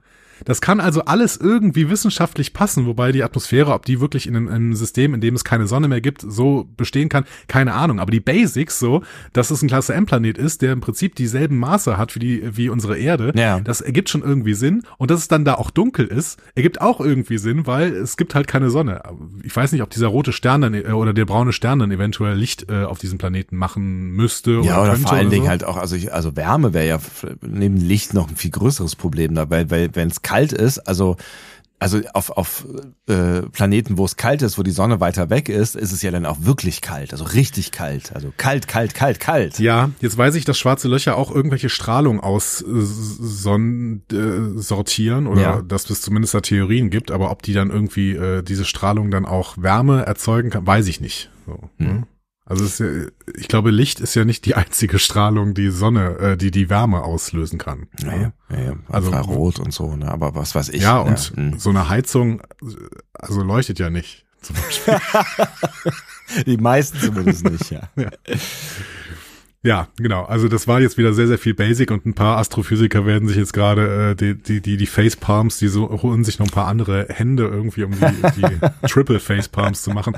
Aber äh, ich glaube, so ganz grob ähm, passt das schon. Mhm. So, aber das nur, um, die, um dieses System zu beschreiben, weil das wird ja später noch wichtig. Ja. Ne? Mit diesem schwarzen Loch vor allen Dingen. Ja, definitiv. Ja, da, da werden, da werden noch Dinge passieren. Der Grund für die Funkstelle ist auf jeden Fall nicht, dass dieser äh, braune Zwerg da ist, sondern dass der Satellit zerstört worden ist. Warum? Unklar. Mhm. So. Ähm, also machen sie jetzt nach Sternprotokoll Message an die Sternenflotte und äh, Landetrupp, um herauszufinden, was Phase ist da unten. Wir sollen keine vorherigen Schlüsse ziehen, sagt Pike. Bitte keine Genau. vorherigen Schlüsse ziehen. Wir, Genau. wir bleiben das Erstmal- Ergebnis offen, ja? Genau, erstmal alles angucken. Äh, deswegen äh, beamen Una und Laan dann auch mit dem Landetrupp nach unten. Und wir kommen in den Jumpscare-Part der Episode, ne? weil alles ist verlassen, es sind Kampfspuren zu sehen, es ist dunkel, ne? Mhm. wir wissen, schwarzes Loch, keine Ja. Sonne, ähm, aber äh, keine menschlichen Lebenszeichen. Nur irgend so ein Dobermann erschreckt äh, einen Crewman, was äh, und uns dabei auch so ein bisschen. Ne? Ja. Ja, es ist aber, es ist schon spooky. Also ich fand, das ist eine ungewöhnlich, ungewöhnlich ernste Szenerie irgendwie, ne? Also ich Ja. fand, fand's, fand's wirklich, äh, also da, da hat die Episode es schon geschafft, ähm, irgendwie ein echt bedrohliches Setting durch irgendwie drei, vier Szenen. Das ist ja nicht viel. Man sieht ja auch nicht viel von dem Planeten. Aber das haben sie, das haben sie äh, gut umgesetzt, ne? ja, für eine Weihnachtsepisode echt gruselig. Also. Ja, true. Ähm, Laan findet dann irgendwas und ruft Una und die anderen zu sich. Sie kommen auf einen großen Platz, auf dem dichte Blutspuren zusammentreffen. Ähm, offensichtlich der Ort eines Massakers, Mhm. aber man findet keine Leichen. Hm. So. Ähm, das melden sie dann auch hoch zur Enterprise und direkt danach ähm, findet sich im Orbit, äh, setzt sich plötzlich so ein Schiff vor die Enterprise. Mhm. Da frage ich mich, haben die denn nicht das System gescannt? Und wenn nein, warum nicht? So? Ja, vermutlich haben sie es ges äh, gescannt, ne? Aber ähm, äh, hat das nicht auch damit zu tun, dass äh, die, um die es jetzt gleich gehen wird, äh, andere Signaturen haben? Nee.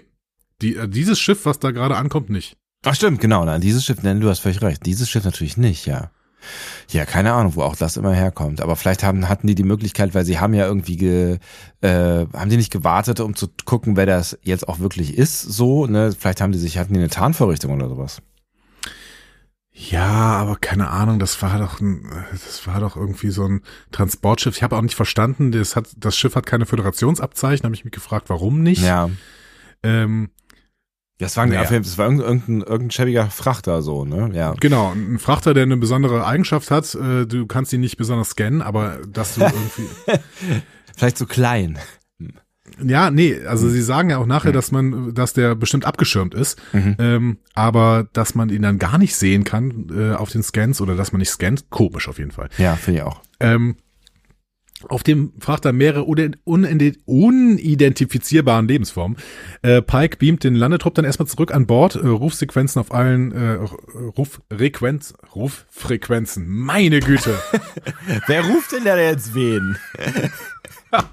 Und in welcher Frequenz überhaupt? Also, es gibt Ruffrequenzen auf allen Kanälen. So, aber niemand antwortet. Ja.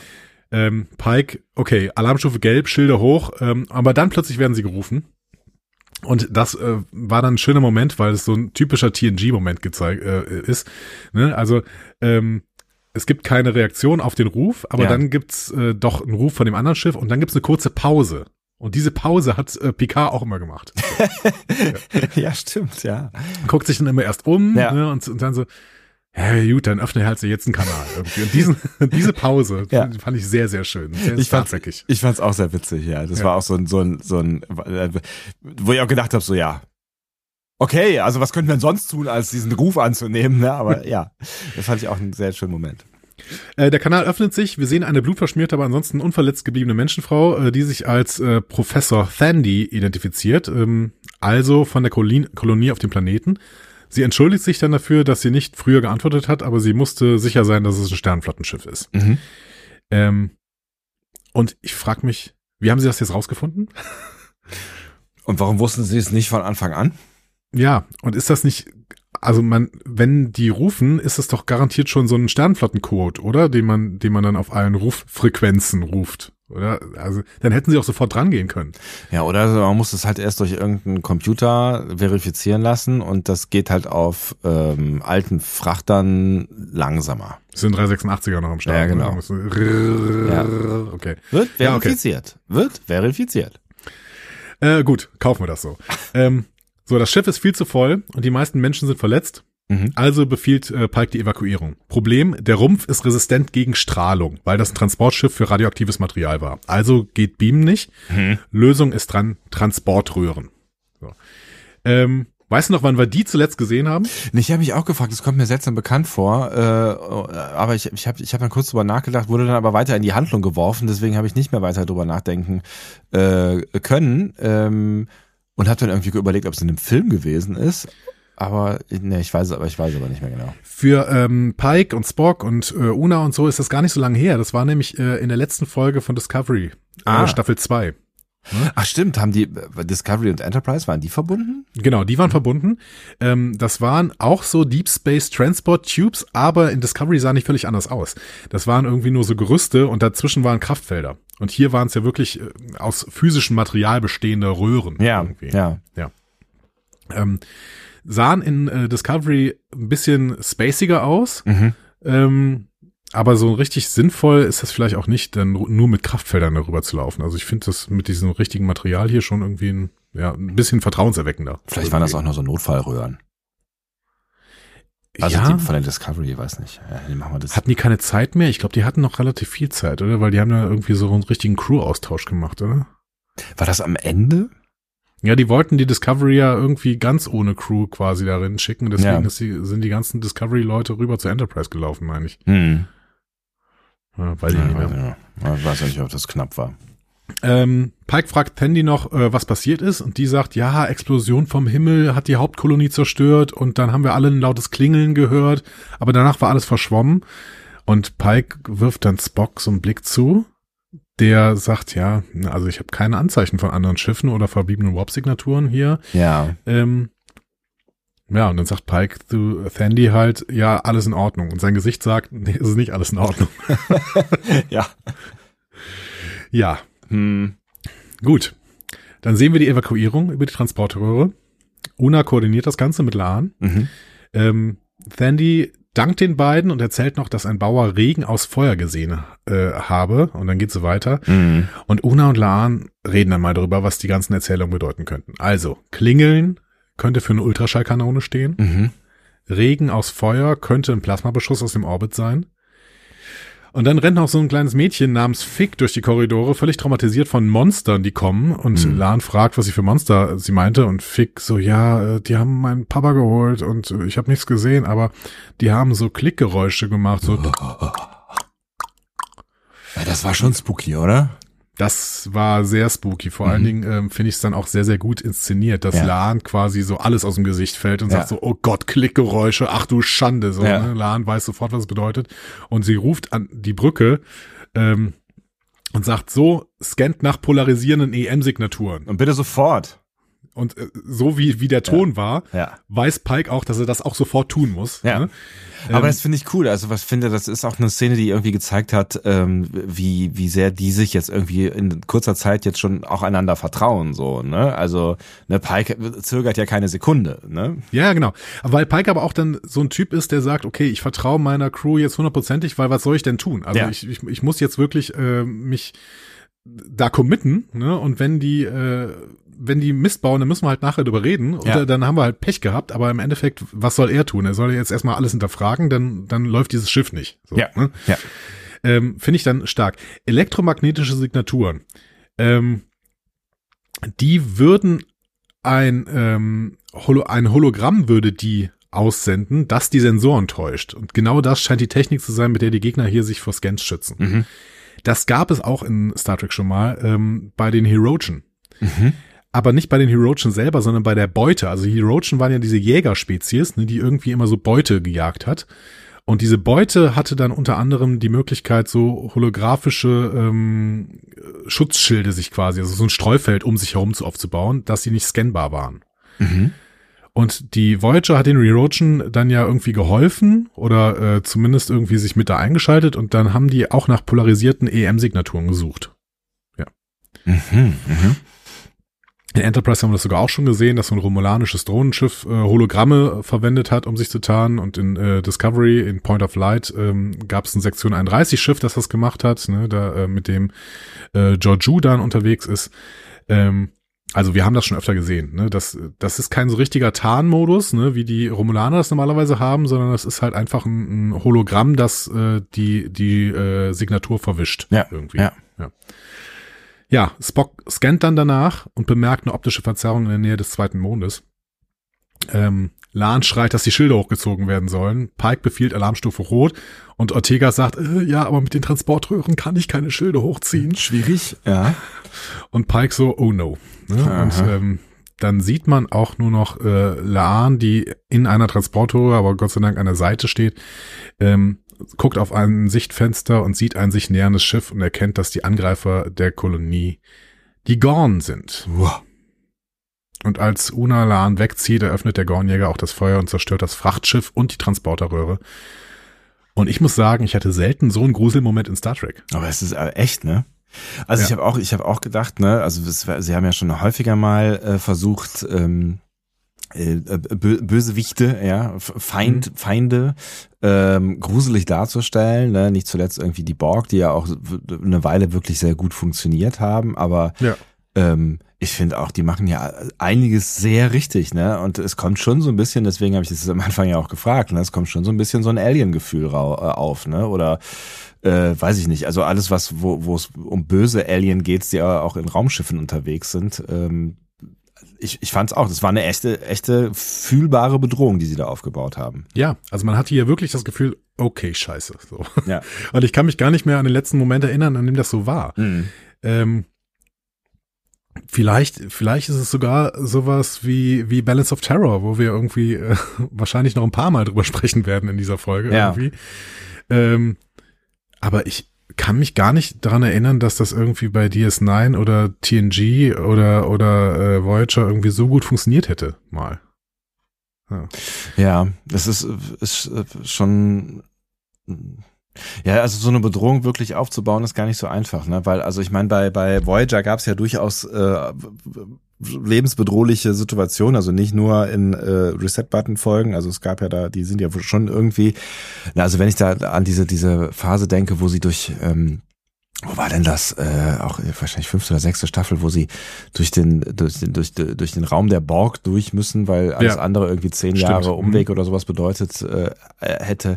Also sie dieses Gefühl, ne, in, in dieser ständigen Bedrohung und so. Ähm, also das das das ist schon irgendwie auch ein Stück weit rübergekommen, aber ähm, ja, ich fand ich fand's ja auch bemerkenswert. Also in, in, wir sind ja noch nicht gar, gar nicht so lange in der Folge. Ne? Wir sind jetzt irgendwie, weiß ich nicht, zehn Minuten weit, wenn überhaupt so. ja, ne? ja, ja. Ähm, und mit, mit den Gorn hatten wir ja vorher gar nicht so wahnsinnig viel zu tun, also zumindest nicht in dieser Serie, außer in den Erzählungen von Lahn. Und das so schnell, so bedrohlich aufzubauen, das ist schon, ja, finde ich auch echt gelungen. Ich meine, wir haben noch keine endgültige ähm, Bestätigung, dass es die Gorn sind. Das Nee, ist stimmt. höchstwahrscheinlich. Ne? Ähm, es ist so ein bisschen äh, nicht mehr zum Kanon passen, weil 2006 wurde die TOS-Folge Arena, ähm, wo die Gorn zum ersten Mal auftreten. Ne? Ja. Du erinnerst dich, dieses komische Ja. Kostümwesen, das Ja. sich mit, ähm, Kirk. mit Kirk auf Cestus 3 prügelt. Mhm. Ähm, da wurde in, in 2006 wurde diese Folge überarbeitet und da wurde dann ein Raumschiff ähm, hinzugefügt. Ne? Vorher hat man gar nichts gesehen da. Ne? Mhm. Ähm, und ja, das sind so, das ist so ein Ding mit vier Gondeln, aber sehr symmetrisch und das hier ist ja völlig asymmetrisch. Also es ist dann, äh, das passt nicht zu dem Raumschiff, das wir in TOS dann irgendwann 2006 hinzugefügt bekommen haben. Ja, stimmt, ja. Muss es natürlich nicht. Ne? Also das ist jetzt äh, wieder optischer Kanon, da können wir wieder drüber streiten, ob das wirklich so gehalten werden muss. Aber ähm, es ist zumindest dann auch noch nicht hundertprozentig bestätigt, dass es die Gorn sind. Und ich gehe ja davon aus, dass wir die Gorn in dieser Serie niemals sehen werden. Ne? Also die die äh, Actual Gorn, weil ähm, ich glaube, dass wirklich die Gorn zum ersten Mal gesehen werden, das passiert dann wirklich auf Cessus 3 in, in äh, Arena. Ja, bei meinst du? Ja. Also ich Hm. kann es mir irgendwie nicht vorstellen, dass wir jemals mehr als ein Gorn-Raumschiff sehen irgendwie. Ja, ich meine, sie können es natürlich einfach neu beschreiben. Ne? Also ich meine, äh, bei äh, allem ähm, oder bei, bei allen Versuchen, das halt in, in die Gesamtheit hineinzupacken, finde ich, darf Star Trek halt auch schon, äh, wenn es halt eine neue Serie ist, Dinge auch äh, ein Stück weit neu interpretieren, auch wenn sie ähm, vorgreifen, also dem Kanon vorgreifen. Also ich finde schon, dass sie das da auch also dass sie auch jetzt eine, eine andere Reinkarnation der Gorn zeigen dürften, weil es ist halt eine andere Zeit und es ist in einer anderen Zeit entstanden und so. Ich finde ich finde diese Arena-Folge übrigens richtig ähm, interessant. Also die ist, man kann sich natürlich sehr, sehr viel drüber lustig machen über, ja. dieses, ähm, über dieses Kostüm. Ja. Ähm, aber ich habe sie mir noch mal angeguckt. Die Story ist ganz interessant irgendwie. Also die Gorn zerstören da auch eben so einen äh, Außenposten irgendwie oder ja. so, so eine Kolonie. Ähm, und äh, sind dann aber weg eigentlich. Mhm. Und dann kommen, kommt eine Überspezies, nämlich die Metronen, mhm. äh, wie sie in Deutsch auch zumindest genannt werden, oder Metroids oder sowas, weiß ich nicht. Ähm, und die packen dann eben den Gorn-Captain und Kirk auf diesen Planeten und sagen, aber ihr werdet genau genug finden, um da irgendwie auch Waffen zu basteln oder sowas. Ähm, und äh, deswegen kämpft jetzt hier und äh, der Gewinner, ähm, damit, damit ihr hier mal eure Streitigkeiten sofort erledigt habt. Weil wir haben auch keinen Bock irgendwie auf eine auf kriegerische Spezies in unserem äh, Bereich.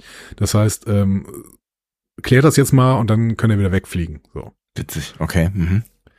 Und äh, das Spannende ist dann tatsächlich, dass äh, Kirk und dieser Gorn-Captain auf Leben und Tod kämpfen. Der Gorn ist sehr, sehr langsam, mhm. aber äh, Kirk unterschätzt ihn am Anfang, weil er irgendwie denkt, dass der total ähm, äh, untergebildet ist. Mhm. Ähm, die Metronen haben es aber so gemacht, dass die sich gegenseitig verstehen, die beiden. Mhm. Ähm, also die haben irgendwie einen Universalübersetzer auf diesen Planeten gepackt. Und ähm, im Endeffekt äh, schafft es Kirk dann irgendwie Sprengstoff zu bauen mit, mit Schwefel und mit Kohlenstoff oder was auch immer. Ne? Ja, was auch immer, ja. So, und schießt dann den Gorn ab, aber tötet ihn im Endeffekt nicht. Mhm.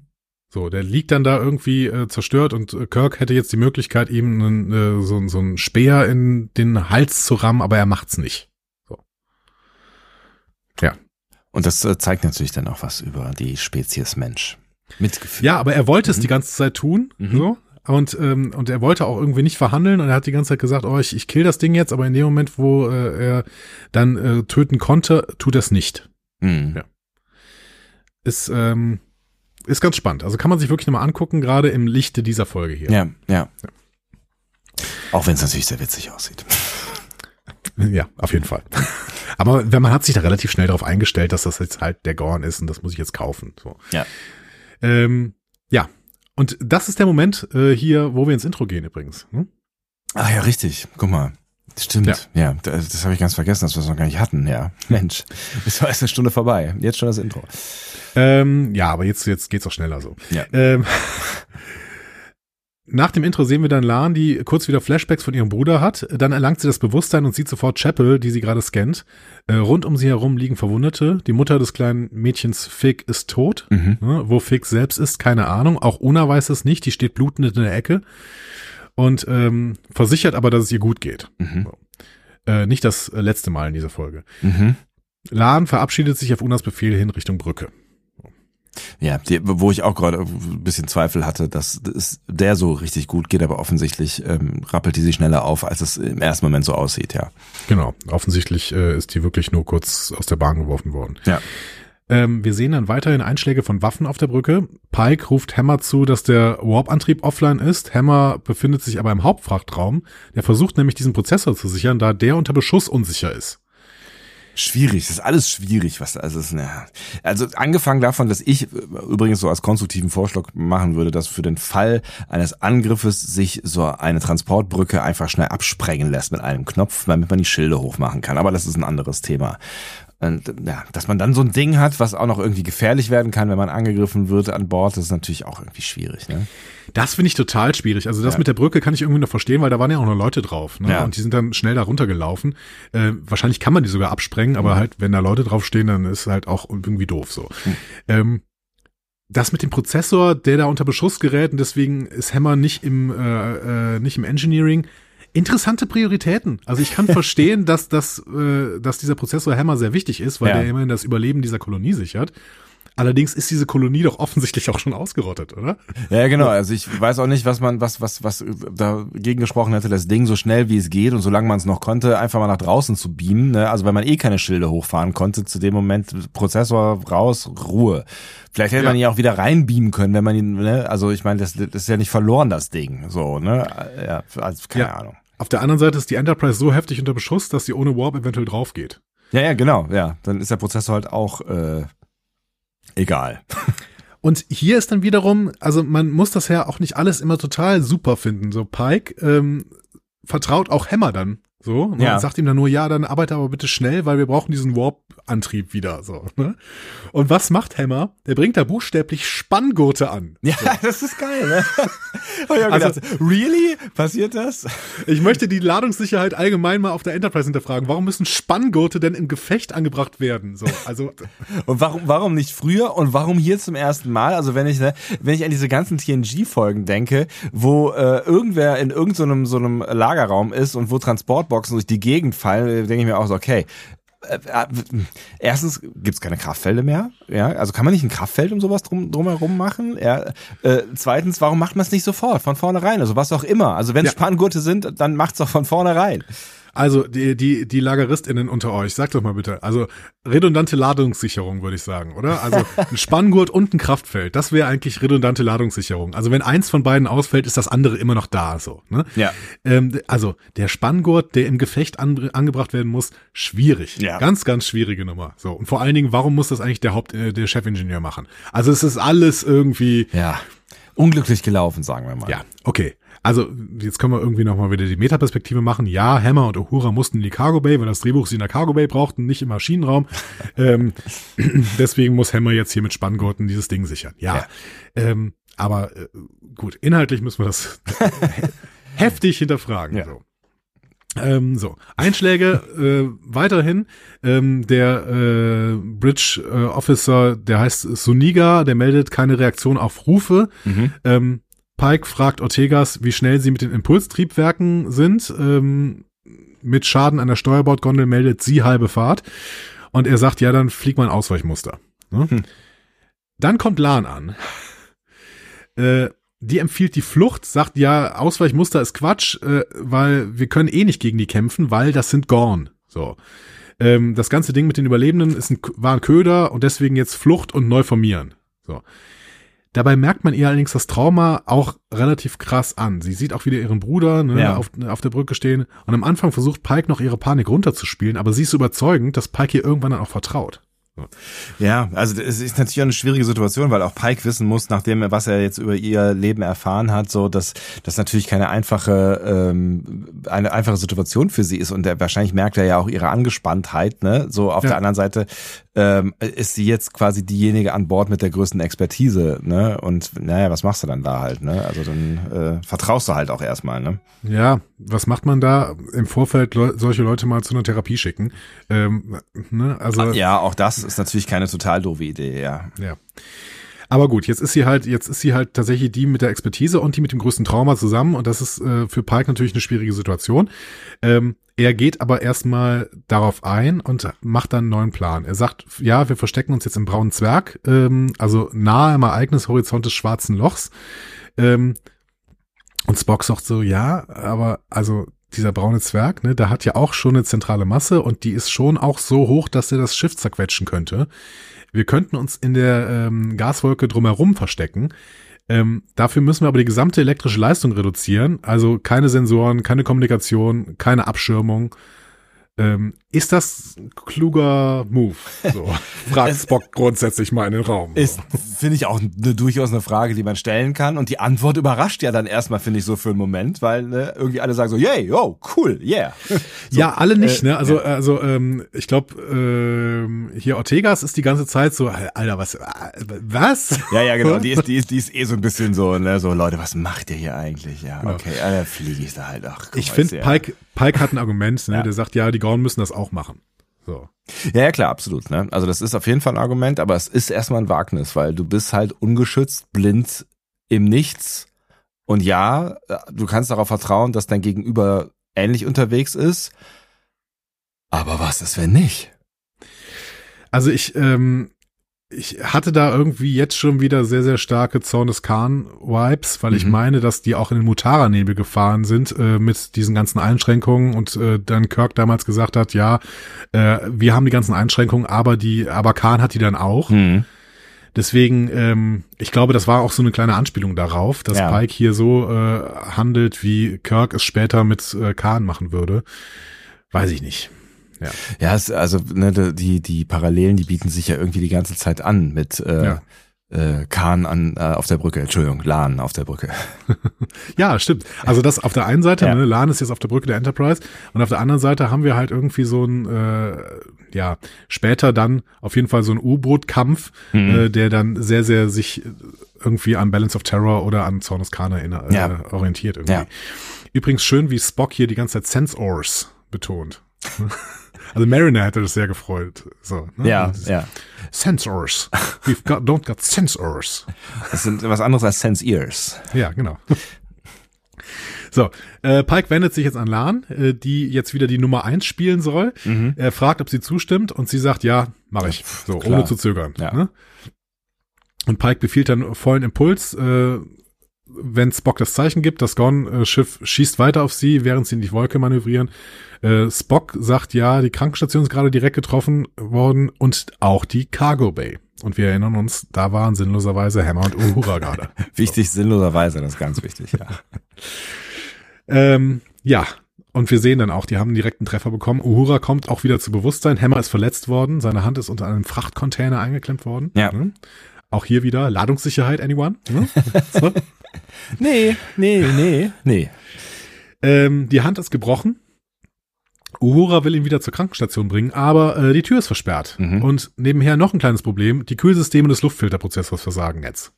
So. Ah, Wenn immer nur ein Problem nacheinander da gekommen würde, ne, das wäre ja, das wäre doch ganz praktisch. Genau. Also, doof. So. Ähm, woran ist diese ganze Situation bis jetzt gescheitert? Sie hatten keine Koordinierungskonferenz. Sie waren nicht im, sie waren nicht im Bereitschaftsraum. Auf jeden Fall, ja, genau. Das, das, ist, das ist natürlich ein Riesenproblem. Deswegen gehen sie jetzt mal in den Bereitschaftsraum. Also, Pike, Lan, Spock und Ortega sitzen da zusammen. Hammer, Uhura und Mbenga sind per Zoom dazugeschaltet. Ja. Ähm, also, offensichtlich droht der Prozessor zu explodieren. Unschön. Ne? Hätten sie die Spanngurte mal früher befestigt, Ja. wäre das alles nicht passiert. Ja. Ähm, Hammer glaubt aber, dass er genug Zeit hat, um das Ding zu reparieren. Äh, der Warp-Antrieb muss so lange warten, denn Beamen geht eh nicht und die Tür muss händisch aufgemacht werden. Das heißt, jetzt haben sie wirklich keine Option mehr, weil Hammer kommt nicht mehr aus diesem äh, Frachtraum raus. Mhm. Das heißt, gut, dann kann er halt auch nicht an Warp-Antrieb arbeiten, deswegen muss er jetzt diesen Prozessor da äh, reparieren. Ja, weil ein Warp-Antrieb, äh, Antrieb, Antrieb nützt halt auch nichts, wenn das Schiff in die Luft geflogen ist. Genau. Also, genau, also doppeltes Problem. Quasi. Nächstes Problem, Pike ist warm. Riesenproblem. It's getting hot in here. So, ähm, Ja. Spocks Begründung ist, das aufgeladene Gas im Umfeld beeinflusst die Klimasteuerung des Schiffs. Auf, Ähm. es ist- auch so ein bisschen so, als würden sie auf Kommando plötzlich anfangen zu schwitzen. Ne? Pike sagt das, fupp, Umschnitt, alle haben plötzlich Schweiß auf der Stirn stehen. Ja, aber das, das Geile ist, das hat ja überhaupt keine Bewandtnis mehr. Es ist ja völlig egal. Das Einzige, was es uns bringt, ist äh, Schweißstirne. Ja, So. stimmt, ja, ist richtig. Und das ja. ist eigentlich gut, Ja. weil genau die wollen wir haben in, dem, in der Situation. Ja. Ne? Also es, wir brauchen diese Stimmung irgendwie. Ähm, andere Systeme sind äh, sogar komplett offline, übrigens auch die Krankenstation, deswegen muss ein Banger jetzt Triage machen. Ähm, neun Leute sind schon bestätigt tot, Mhm. äh, die Vorräte der Krankenstation sind zerstört worden und der Replikator funktioniert nicht. Also es ist wirklich eine beschissene Situation, das kann man mal festhalten. Die sind echt in der Krise da, ne? Die sind total in der Krise, genau. Also und ja, neun Leute sind schon tot. Also Ja. das ist jetzt auch gar nicht mal so wenig, ne? Wenn wir denken, äh, wann das letzte Mal in Star Trek so viele Leute äh, eines äh, Föderationsschiffs am Stück Ja. gestorben sind, weiß ich auch nicht so. Ja, ja, das ist krass, ja. Äh, Benga hat auch noch eine Message von Una. Ähm, die sagt wohl weiterhin, dass es ihr gut geht. Sie ist aber jetzt mal auf dem Weg zur Krankenstation. Mhm. Immerhin. Immerhin Mhm. das, ja. Ja. Und dann äh, schaltet sich ein Benga auch äh, wieder aus, weil ich meine, er ist in einer Triage-Situation, er muss jetzt auch nicht lange irgendwie bei diesem Zoom-Meeting dabei sein. Mhm. Ähm, dann gehen wir auf die entsprechende Krankenstation. Da kommt Una jetzt an und bricht sofort zusammen. Hm. Geht dir Mehrere- vielleicht doch nicht so gut? Hm? Genau. Mehrere tiefere Stichwunde mit Granatsplittern drin. Toxisches Aushalten von Una hier irgendwie. Ja, so, weiß auch nicht ne? so genau. Also wir wissen ja, dass sie, dass sie da wirklich äh, auch andere Fähigkeiten hat, so, ne? Also dass sie das wahrscheinlich äh, auch gut kann, aber ich weiß auch nicht genau to what cause, also warum sie, ja, sie wollte wahrscheinlich keine, also vor allen Dingen halt verhindern, dass Lan sie, sie jetzt in die Krankenstation bringt oder sowas, ne? Also, keine Ja, Ahnung. aber dann muss ja. sie nicht im Wenger vorher noch sagen, dass es ihr gut geht. Ja, Keine stimmt allerdings, ja. Ja, ja. Jetzt brauchst du eigentlich eine OP. Aber ähm, ohne Technik wird schwierig. Ähm, Benger erinnert sich daran, dass Chappell an archäologischer Medizin interessiert ist und fragt, wie gut sie im Nähen sei. Ah. Chappell sagt nur, ja, Asses. Also, ähm, also Asse quasi, ne? Also Aces heißt Ja. es. Nicht, Keine nicht Ass, Aces, Asses, Aces, genau. Ärsche. Ähm, fand ich wieder einen schönen Verweis eigentlich, ne, den man irgendwie verstehen muss. Aber wir verstehen ihn natürlich, weil wir ja What a Little Girl's Made aufgeguckt haben. ähm, und Roger Corby, also Chappells Verlobter, wird da oft als Pasteur der archäologischen Medizin bezeichnet. Mhm. Das heißt, Chappell hat ein Interesse an archäologischer Medizin, natürlich auch, weil sie ein Interesse an Roger Corby hat. Mhm. Oder sie hat äh, ein Interesse an Roger Corby, weil sie ein Interesse an archäologischer Medizin hat. Un- Unklar. Tomato, Tomato. Ja, ähm, wir gehen zurück in den Konferenzraum. Ähm, der Phaser ist unbrauchbar. Das ist natürlich auch schlecht, Ja. ne, weil sie sich ja grundsätzlich noch im Gefecht befinden. Die Alles Torpedo, ist kaputt, meine Herren. Echt, Torpedo. Bay ist auch getroffen Ja. worden. Sie haben aber noch einen Photonentorpedo. So. Ähm, Problem, den darf man nicht nutzen, weil sie zu nah am braunen Zwerg sind und deswegen die Steuerung nicht funktionieren würde. Aha. So, Ortegas ist endgültig verzweifelt und sagt so, ja, aber gut, dann können wir nicht mal drüber reden, ob das jetzt überhaupt, also sind das jetzt die Gorn, ne, weil ich meine, die Gorn hat noch nie jemand gesehen, ja, haben wir jetzt Angst vor dem Boogeyman oder was? Ja. Ne? Ähm, das, auch das erinnert mich wieder an Balance of Terror, weil Mhm. da ging es ja um die Romulaner ähnlich, ne? die Mhm. hat ja auch noch nie jemand gesehen vorher. Ja. Ne? Man wusste immer nur, ja, die gibt's irgendwie und die hatten auch irgendwie schon mal Angriffe gemacht, offensichtlich, aber niemand weiß, ob es die wirklich so gibt. Ja, Ne? ja. Bei den Ferengi war es auch so, bevor die in TNG in The Last Outpost quasi gesehen worden sind. Ne? Mhm. Da waren, waren auch mal so Gerüchte über die und man wusste nicht so richtig was. Ähm, Ja, das war dann eine, eine, eine eher enttäuschende Begegnung quasi, was äh, die Spookiness angeht, ja. ja, mit, mit diesen Peitschen, ne? Ja, ja, genau. Das war erste Ähm, Staffel ist das, glaube ich, sogar, ne? Ja, ja, genau. Ja. Als eine der ersten Folge sogar. Ja. Eine der ersten Folgen. Ähm, das ist ganz schön, weil im Prinzip äh, Lans Erinnerungen sagen auch, dass die Gorn andere empfindungsfähige Arten fressen. Und äh, in Mission Farpoint sagt Picard das implizit auch. Die Ferengi tun das auch. Mhm. So, ne? Weil ähm, er sagt äh, irgendwie äh, zum Administrator der Farpoint-Station, ich hoffe, die Ferengi finden dich genauso lecker wie ihre früheren Mitarbeiter. So. Ja, können wir uns das bei Quark gar nicht so richtig vorstellen, aber es ist vielleicht auch eine andere Evolutionsstufe. Es, äh, genau, also es ist äh, sehr, sehr viel passiert dazwischen offensichtlich. Ja. Ähm, chronologisch gesehen wären die ersten Erwähnungen der Gorn übrigens ähm, ein äh, im Kanon ein Orion-Händler, der das Archer vor 105 Jahren in Bound erzählt. Ne? Das, äh, das, das Getränk, was er ihm jetzt äh, reicht, äh, entstammt der Gorn-Hegemonie. ah, was? Okay. Mhm. Ja, wie gesagt, Ortegas sagt, ja, den hat noch nie jemand gesehen und Lan sagt, doch, ich. Mhm. Ähm, und obwohl die nicht übernatürlich gewesen sind, äh, hielt Lan sie für Monster. So. Ähm, man könne da auch nicht irgendwie sagen, dass die gut sind. Hm. Ne? Die sind einfach böse. Natürlich immer eine schwierige Aussage, weil wir ja irgendwie gelernt haben, dass äh, nichts einfach nur böse ist, sondern dass natürlich es auch irgendwie, ähm, weiß ich nicht, es, es gibt, also die, die Natur ist halt manchmal grausam so, ne? Aber es dann ein, ein äh, per se böses Handeln zu unterstellen, finde ich immer irgendwie schwierig. Natürlich das, was Laan da so skizziert, klingt jetzt nun wirklich nicht äh, so richtig äh, freundlich so ne und vielleicht brauchen wir das jetzt auch gerade mal vielleicht brauchen wir jetzt auch irgendwie so so einen ganz stereotypen Black White Feind der bei dem, man nichts sympathisches findet aber ich fände es irgendwie ganz spannend wenn man das vielleicht doch noch irgendwann ein bisschen auflösen könnte Ja, also ich find's find's wichtig, dass man das tut, oder? Ja. Also ich meine, wir wir ähm, reden viel über Spezizismus, der irgendwie im modernen Star Trek, den es nicht mehr so gibt, ne, dass wir keine Spezies mehr haben, die per se das oder das ist Ja. irgendwie. und dass Und ich- Laan das so empfindet ist ja auch irgendwie klar aus ihrer ihrer Position heraus so ne und wenn sie wenn sie das erlebt hat was sie da erlebt hat so ne Ja, aber dann soll sie nicht erzählen, dass sie keine Therapie braucht. Also sorry. ähm, ich hoffe, dass das noch irgendwann aufgelöst wird. Mhm. Star Trek ist eigentlich, finde ich, weiter. Wir haben keine Spezies mehr, die per se böse ist. Wir haben RomulanerInnen, die sich einem internen Widerstand anschließen und sich in der Zukunft mit Vulkan wieder vereinen. Ja, Ne? Wir ja. haben KlingonInnen, die unterschiedlich agieren, die nach Frieden streben, teilweise auch mit Traditionen brechen wollen. Also Worf oder so. Ne? Ja. Äh, Wir haben Ferengi in der Sternenflotte. Aber die Gorn sollen einfach nur böse sein? Keine Ahnung. So. Ja, vermutlich nicht. Ja. Cardassianer wäre noch so ein Ding. Ja, aber auch die Cardassianer sind stimmt. Na, irgendwann Garak in ist der ja auch so ein Zukunft Beispiel. Ja. Ja, vielleicht wird irgendwann die Gorn, also aber bei den Cardassianern ist ja irgendwie bei DS9 auch so, dass der zwischendurch auch so diese diese Familienbande bei den Cardassianern gezeigt wird, wie toll Ja, die ja. sich um Familie kümmern und so. Ja, ja, ne? stimmt also, schon. Ja. Ja, weiß ich nicht. Also vielleicht wird irgendwann die Gorn-Hegemonie ein bisschen näher beleuchtet, die Beweggründe erklärt, wird es vielleicht einen Friedensvertrag geben. Strange New Worlds kann das nicht machen. Nee, das stimmt, das ist schwierig, ja. Ja, aber ähm, keine Ahnung. Wir haben den Erstkontakt ein paar Jahre später mit Kirk und dem Ground Captain of Cestus 3. Äh, Ja, also vielleicht die Serie, die dann da kommen mag, die Post-Voyager-Serie oder, oder Discovery oder irgendwas, muss dann damit mal aufräumen mit dem Spezizismus irgendwie, glaube ich. Aber du hast natürlich recht, es, es hilft uns hier irgendwie für die Spannung auch. Ne? Ja, ja, das ist, es ist halt so, äh, ne, so, so formlose, einfach böse Wesen, äh, die, die bringen halt erstmal Spannung. Wie hieß denn diese Spezies nochmal hier? War das äh, 6, 3, 7, 8472. 8, 4, 7, 2, genau. Das ist ja auch so, ein- so ein Beispiel eigentlich, ne, für so eine, also erstmal nicht greifbare äh, Geschichte, so, ne? Boah, das weiß ich gar nicht mehr. Ich glaube, die werden uns gar nicht richtig gezeigt. Oder? Nee, ich glaube meine, auch nie, ne?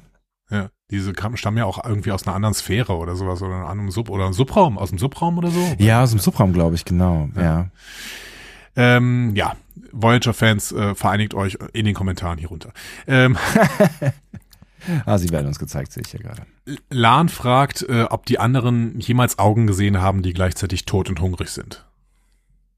Hast du schon mal Augen gesehen, die gleichzeitig tot und hungrig sind? Meine nach einer Frühschicht. Jeden Tag im Spiegel. Jeden Tag im Spiegel, genau. Ja, Lan betont, dass die Menschen für die äh, Gorn nur Beute waren, nur wandelnde Futtersäcke. Sie korrigiert Ortegas Vermutung, indem sie sagt, dass äh, viele Menschen die Gorn gesehen haben, ähm, nur keiner von denen lebt mehr, Ja. ähm, um davon zu erzählen. Äh, und Pike beendet dann das Treffen und sagt, ja, seid mal wachsam und kreativ, sei, sei die Besten der Sternenflotte. Äh, Wenn weil das seid ihr halt, ne? Ja. Genau. mhm.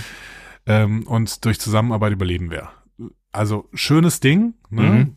bemerkenswertes Meeting. Ähm, eigentlich wird erstmal nur unwidersprochen Hass ausgekippt. äh, natürlich als Warnung, aber irgendwie hätte ich mir bei aller Liebe irgendwie jemanden gewünscht, der das ganze Ding schon im Meeting äh, differenziert. Ja, oder dass, dass in dem Meeting irgendwas beschlossen wird, ne? Aber ich meine, das ist, ne, das ist jetzt erstmal so die, man kehrt so die Lage zusammen und geht wieder auseinander, ohne zu wissen, was man jetzt eigentlich so richtig tut, hatte ich so ein bisschen das Gefühl. Ich meine, seid kreativ und wachsam, ja, okay, gut. Ja gut, aber das, das Meeting war dafür da, um Informationen auszutauschen. Das kann Ja. ich irgendwie schon verstehen. Aber äh, also ich fand's krass, wenn du diese Arena-Folge guckst und hier Lans Aus, Aussagen siehst. Ne? Ja. Lan sagt, the Gorn trigger a primitive ancient terror in warm-blooded species. Ähm, also, die Gorn äh, triggern in uns direkt ein, eine Angst. So, ja, ja. ne? Mhm. Eine, eine tief sitzende ähm, alte Angst quasi. Und das ist ein mehr oder weniger eins zu eins Kirk-Zitat. Kirk am Anfang von dieser Arena-Folge, nicht am Ende, wo er so ein bisschen geläutert ist und sagt, ja, das sind vielleicht auch nur irgendwie äh, besondere Wesen oder sowas. Ja. Nee, am Anfang, wie die meisten Menschen, scheine ich eine instinktive Abneigung gegen Reptilien zu haben, sagt er da. Auf Deutsch. So. Ja. Also im Prinzip genau dasselbe. So. Weiß Rassismus, ich nicht. ja. Ja, Spezizismus, genau. Mhm. Also ja, genau. Ja. Ja, schwierig. So. Die anderen gehen, Pike bittet Lan dann einen Moment zu bleiben und sagt so, hör mal, wie geht's dir eigentlich? Und Lan sagt, völlig egal, der Feind kümmert sich auch nicht darum. Ne? Und Pike gibt ihr dann tatsächlich zumindest eine kleine Lektion. Ne? Mhm. Ähm, aber meiner Meinung nach zumindest teilweise die falsche. Ne? Weil Pike sagt ihr, ja, ähm, du sollst aber jetzt Hoffnung verbreiten, weil ansonsten ist sowieso alles verloren. Ich hätte zumindest dann noch hinzugefügt, dass blinder Hass definitiv nicht lösungsorientiert und sicher auch nicht Starfleet ist. Ne? So. Ja, Ähm, definitiv, ja. Und da kommen wir wieder zurück zum Anfang der Episode. Lan will nicht zur Therapie. Ja. Ja, ich meine, es ist jetzt auch nicht der Zeitpunkt, aber klar, hier, spätestens hier merkt man, dass, dass sie irgendwie was, was zu verarbeiten hat. Es ist vielleicht auch nicht der richtige Zeitpunkt für Kirk, das jetzt hier, äh, für Kirk, hier genau, für Pike das jetzt hier anzu, äh, äh, anzusprechen. Ne? Ich finde ich finde schon okay, dass er das jetzt gerade einmal dosiert irgendwie mal so durchblicken lässt, so nach dem Motto, hör mal kurz so ein bisschen in dich hinein und merk vielleicht auch selber, was gerade bei dir passiert und äh, fang mal damit an, dass du vielleicht hier nicht nur Angst und Schrecken verbreitest, äh, auch wenn ich verstehen kann, warum du das tust, aber ja. ähm, das können wir gerade nicht gebrauchen. Das, ich finde, das ist ein wichtiger erster Schritt so an der, an der Stelle und das ist vielleicht auch der wichtigere Schritt zu sagen, okay, ich muss jetzt erstmal auf die Crew und das Crew-Gefühl gucken, damit Ortegas nicht noch mehr Sorgenfalten bekommt. Ja. Ähm, genau. Und in einem zweiten Schritt kann man dann vielleicht, wenn man das überlebt, äh, auch nochmal miteinander sprechen und sagen so, ne, also was man da schon gemerkt hat, du warst, warst ein bisschen negativ schon irgendwie, vielleicht muss man da nochmal ansetzen. Ich finde nur, Lans Reaktion ist auch nicht besonders äh, hilfreich. Sie sagt dann irgendwie, ja, ich nehme dann wohl Anpassungen vor, aber ich mache dir klar, ich werde die Crew nicht anlügen. Und bei Pike siehst du echt im Gesicht so, ja, du hast jetzt auch nicht verstanden, was ich dir gerade gesagt habe. Die ja. besten Wunder werden aus der Wahrheit geboren, sagt er. Das ist echt auch ein Diplomat, ne, der Mann, so. Ja, schon. Also ich glaube, also ich meine, irgendwie kriegt er das mit der Crewführung ja relativ gut äh, äh, hin, so. Ne? Und vielleicht ist es das, dieses dosierte hier und da immer mal wieder einwirken an den richtigen Punkten. Und vielleicht ist es jetzt gerade einfach auch nicht der richtige Zeitpunkt, da ein bisschen, äh, bisschen tiefer zu gehen, so. Ne? Lan steht auf jeden Fall am Anfang ihres äh, ihrer äh, Charakterentwicklung. Ja. Da muss noch sehr sehr viel ähm, sehr sehr viel Wasser den Rhein hinunterlaufen. Ja. Ich habe gerade überlegt, gibt's da irgendeinen Fluss oder sowas? Hier, die, die Boote heißen doch die äh, äh, die Boote, die Schiffe heißen doch. Ihr, ihr Schiff hieß ja. doch hier Sound, wie hieß da es? Da muss noch viel Wasser in den Puget Sound zurücklaufen. Ich so. weiß nicht, was das, was, ob das vielleicht ein See ist oder sowas. Gut. Ähm, äh, sie hat auf jeden See Fall kann Wasser lau laufen im Kreis halt oder so. Sie kann auf jeden Fall auch sonst nicht helfen, weil sie sich wohl traumabedingt auch an nichts erinnert und das wird abermals gezeigt, indem sie ihren Bruder hinter Pike stehen sieht. Ja. Also wir wissen auf jeden Fall, dass es allerhöchste Zeit wird, äh, nach dieser Folge für, für Laan sich damit zu beschäftigen. Hoffentlich. Wir gehen jetzt auf jeden Fall mal in den Frachtraum. Ähm, Hammer kann mit seiner kaputten Hand keine Reparaturen vornehmen, deswegen muss er jetzt wohl oder übel teamfähig werden. Er leitet Uhura, ja. er leitet Uhura jetzt durch die Reparaturen. Ähm, Im Gegensatz zu Laan hat Hammer hier schon relativ früh seinen Redemption Arc. Ja. Wir sind in Folge 4. Ja. ja? Ähm, O'Brien musste seine Du kannst nicht alles alleine machen Folge, glaube ich, erst in Staffel 4 bekommen. Also in Staffel 4, ne, so. Wo er irgendwie, ja. glaube ich, in, in Urlaub fahren will oder auf dem Planeten fahren will oder sowas. Und dann muss er vorher noch äh, irgendwie eine Trippelschicht machen, damit er alles irgendwie gebacken bekommt, anstatt sich auf andere zu verlassen. So. Hammer macht das hier in Folge 4. Ja. Ist halt die Frage, wie nachhaltig es sein wird, was er da jetzt erlebt, ne? Aber ähm, nehmen wir es erstmal als positive Entwicklung. Zwangsläufig, also gezwungenermaßen positive Entwicklung. Ja, und mhm. merkt ihr das hier mal, ja? Okay. Also. Ja, ist in Ordnung. ähm, Pike kommt zurück auf die Brücke. Spock präsentiert ihm sofort eine Idee. Ähm, das Gorn-Raumschiff bewegt sich in Rotationsbewegungen um den braunen Zwerg, deswegen entsteht Cori Cori Corioliskraft, so. Ja. Und die verursacht Schwingungen in der Atmosphäre, die die atmosphärischen Sensoren aufnehmen können und der Computer dann interpretieren. So könnte man den Standort des Gorn-Schiffs ohne Primärsensoren erkennen. Okay. Ja, ich könnte jetzt einen langen Ausflug machen, aber die Corioliskraft ist super schwierig zu beschreiben. Ähm, die kennst du aber. Ja. Also äh, ganz, ganz grob. Das ist garantiert jetzt auch wieder zu simplifiziert.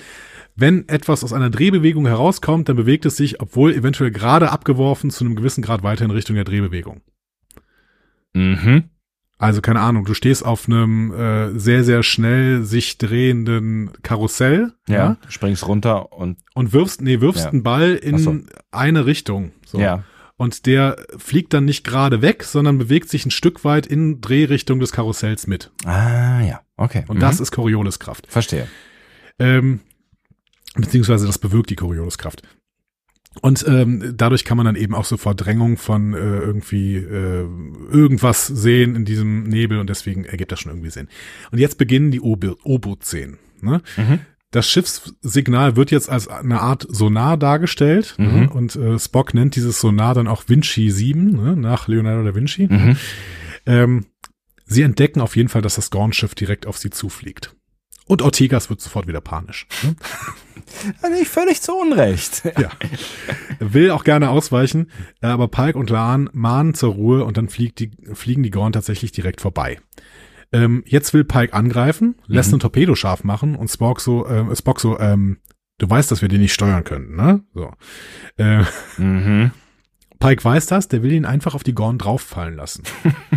Übrigens ist mir an dieser Stelle aufgefallen, dass Pike Ortegas mit Vornamen anspricht. Sagt so, ja, Erika, bring uns äh, da drüber oder sowas. Ne? Stimmt, ja, ja.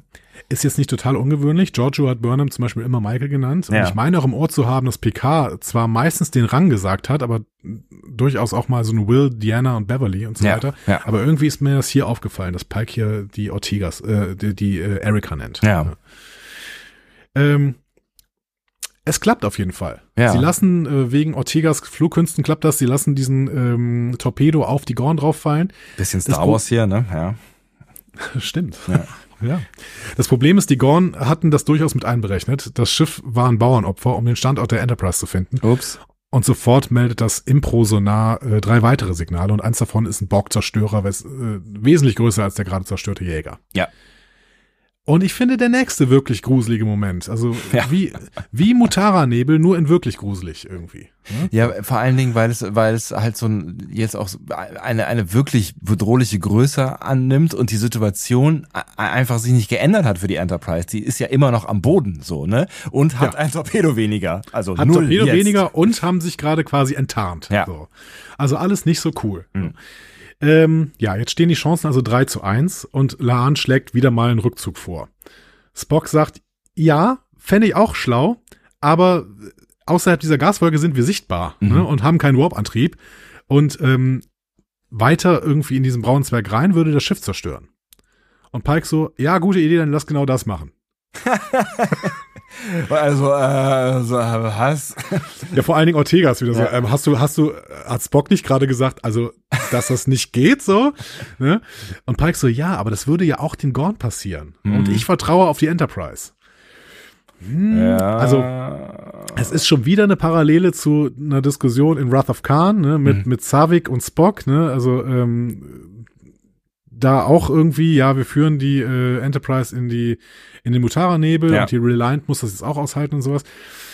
Aber es ist irgendwie schon magisches Denken gegen Wissenschaft, ne? Also, hm, Ja, oder die wissen halt irgendwie, aber aber nee, an, der, an, der, an dem Punkt können sie es halt irgendwie nicht wissen. Ne? Also woher, woher soll, soll Spike, äh, Spike, Pike an dieser Situation wissen, ähm, dass, dass das Gorn-Schiff das äh, schlechter aushält als die Enterprise? Das ist wirklich so, pff, keine Ahnung. ja, das erinnert mich so ein bisschen an, an so Teile des Bundestags, wenn der wissenschaftliche Dienst irgendwas empfiehlt und die sagen, ja, aber vielleicht ist es auch anders. Das wird schon halten. Ja, ja. ja. Ach, schwierig, keine Ja. Ahnung. Das ja, es ist ne oder halt auch dieses U-Boot äh, Toppost am Ende, ne? So ja, unser U-Boot, das hält es aus, das ist gar kein Problem, das ist ein gutes deutsches oder was auch immer, gutes amerikanisches, je nachdem, wo der Film gerade äh, spielt, ne? U-Boot, das das passt schon. Wir sinken noch ein bisschen tiefer und die anderen explodieren vorher, ne? Aber es klappt ja bei das Boot auch. Das klappt bei das Boot auch, aber es war halt auch ein gutes deutsches U-Boot, ne? Oh Gott.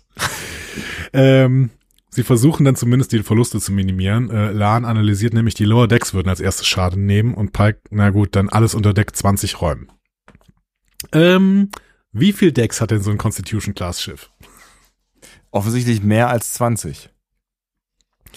Es ist schwierig. Ich habe, ich habe wirklich lange, ähm, lange äh, gesucht und gesucht. Also es gibt kein wirkliches ähm, Technik, äh, technisches Handbuch für die Enterprise ohne äh, blödes A bis D. Ähm, Ja. laut Star Trek 5 hat die Enterprise A äh, 78 Decks, die ja auch Constitution Class ist. Ja. Das ist aber eine sehr, sehr krasse Ausnahme, weil an allen anderen Stellen steht irgendwas zwischen 22 und 24 Decks. So. Hm. Also, keine Ahnung. Äh, ich, hab's, ich, hatte, ich hatte irgendwann auch unsere Schattenredaktion mal gefragt und die sollten mal ein bisschen äh, recherchieren und die Ja. haben dann auch recherchiert und irgendwie gab es unterschiedliche äh, Aussagen. Also Memory Alpha sagt, glaube ich, 22 Decks. Dann äh, gibt's aber Wikipedia sagt 23. Äh, dann gibt es irgendwie manche so, ja, es sind 23 Decks, aber es gibt ja noch den Bug und da ist ja auch, das ist ja auch im Prinzip ein Deck und das ist keine Ahnung. Alles sehr, sehr schwierig. Aber wir gehen davon aus, es sind gar nicht so viele. Es sind ein, zwei Decks, die hier tatsächlich evakuiert werden müssen. Ja, ja, wahrscheinlich halt einfach die, die sehr, also komplett außen sind, so, ne? Die, wo der Druck dann direkt drauf drückt. Ja, genau. Ähm, was ganz spannend ist, weil die Brücke ja ganz oben ist. Also eigentlich müsste, der, müsste der, der Druck ja unten genau wie oben sein. Nee, nee, die fliegen andersrum. Äh, Ja. egal. Oben und stimmt, oben und unten sind auch nur so, so komische Gravitationsbegriffe. Äh, Ja. Begriffe. ähm, Wo ist im Gut. Weltraum oben und unten? Ja. in der Krankenstation flicken Mbenga und Chapel Una gerade händisch wieder zusammen. Una nennt sich hier übrigens bemerkenswerterweise selbst Frankensteins Monster. ja. Äh, nur eine Woche vorher hat Lan sie selbst Monster genannt, weil sie eine genetisch veränderte Illyrianerin ist. Ähm, also Una hat das schon übernommen. So. Ja, aber jetzt vor allen Dingen halt, weil sie zusammengenäht wird, während niemand mehr zusammengenäht wird in dieser Zeit, ne? Ja, Ja. ja, das ist tatsächlich so. Ja. Äh, währenddessen macht der Rumpf krasse Knargeräusche. Ähm, Ortegas bringt die Enterprise tiefer äh, da rein Mhm. und wir, wir haben halt immer weiter äh, erhöhten Druck und immer mehr äh, äh, Knarzgeräusche und wir haben immer mehr Balance of Terror und wir haben immer mehr Wrath of Khan und wir haben immer mehr Starship Down und wir haben immer mehr typische äh, Ja, so U-Boot-Vibes. U-Boot- U-Boot-Vibes, ja, ne? ja. genau, das Boot und äh, Ja. Jagd auf Rote Oktober und sowas. Also äh, Ja. ja. Ähm, gruselig und gut, finde ich. Ja, gut absolut. inszeniert. Ja, absolut. Auch wenn es natürlich ein Topos ist, ne, wo sich ein, Klassiker ist so, ne, auf vielen verschiedenen Ebenen. Aber die die Szenerie wirkt bedrohlich so, ne, Ja. und auch das dann irgendwie, äh, ich meine, Uhura sagt glaube ich in der nächsten Szene, das sind Geräusche, die ich noch nie gehört habe von einem Schiff. Und ich glaube, es ist auch so so eine, das, das ist halt sowas, wo, wenn man auf so einem St- Sternenflottenschiff unterwegs gewesen wäre, ne, was wahrscheinlich wenig Leute jemals gehört haben, so, ne. Ja. Es ist ja. eine Ausnahmesituation. Auch Klassiker müssen gut inszeniert werden und das wird hier gemacht. Ne? So. Ähm, also wir haben im Maschinenraum auch erste Erfolge für Uhura. Ne? Sie findet die defekten Positronenstäbe, also indem sie es anpackt und einer ist heiß und einer nicht. Und, Sehr professionell, ja. und Hammer dann so, cool, dann können wir ja jetzt anfangen. So, Hä? Was? Moment, ich dachte, das wäre die Lösung. Verdammt. So, ja. Ähm, auf der Brücke bemerken sie jetzt auf jeden Fall, dass die Lower Decks kollidieren, äh, also die unteren Decks halt. Ja. Und ähm, leider ist die Evakuierung da noch nicht abgeschlossen. Widerwillig muss Pike dann trotzdem befehlen, dass die Shots versiegelt werden, Crazy shit, ne? Ich finde, das ist auch, das war auch echt eine krasse Szene.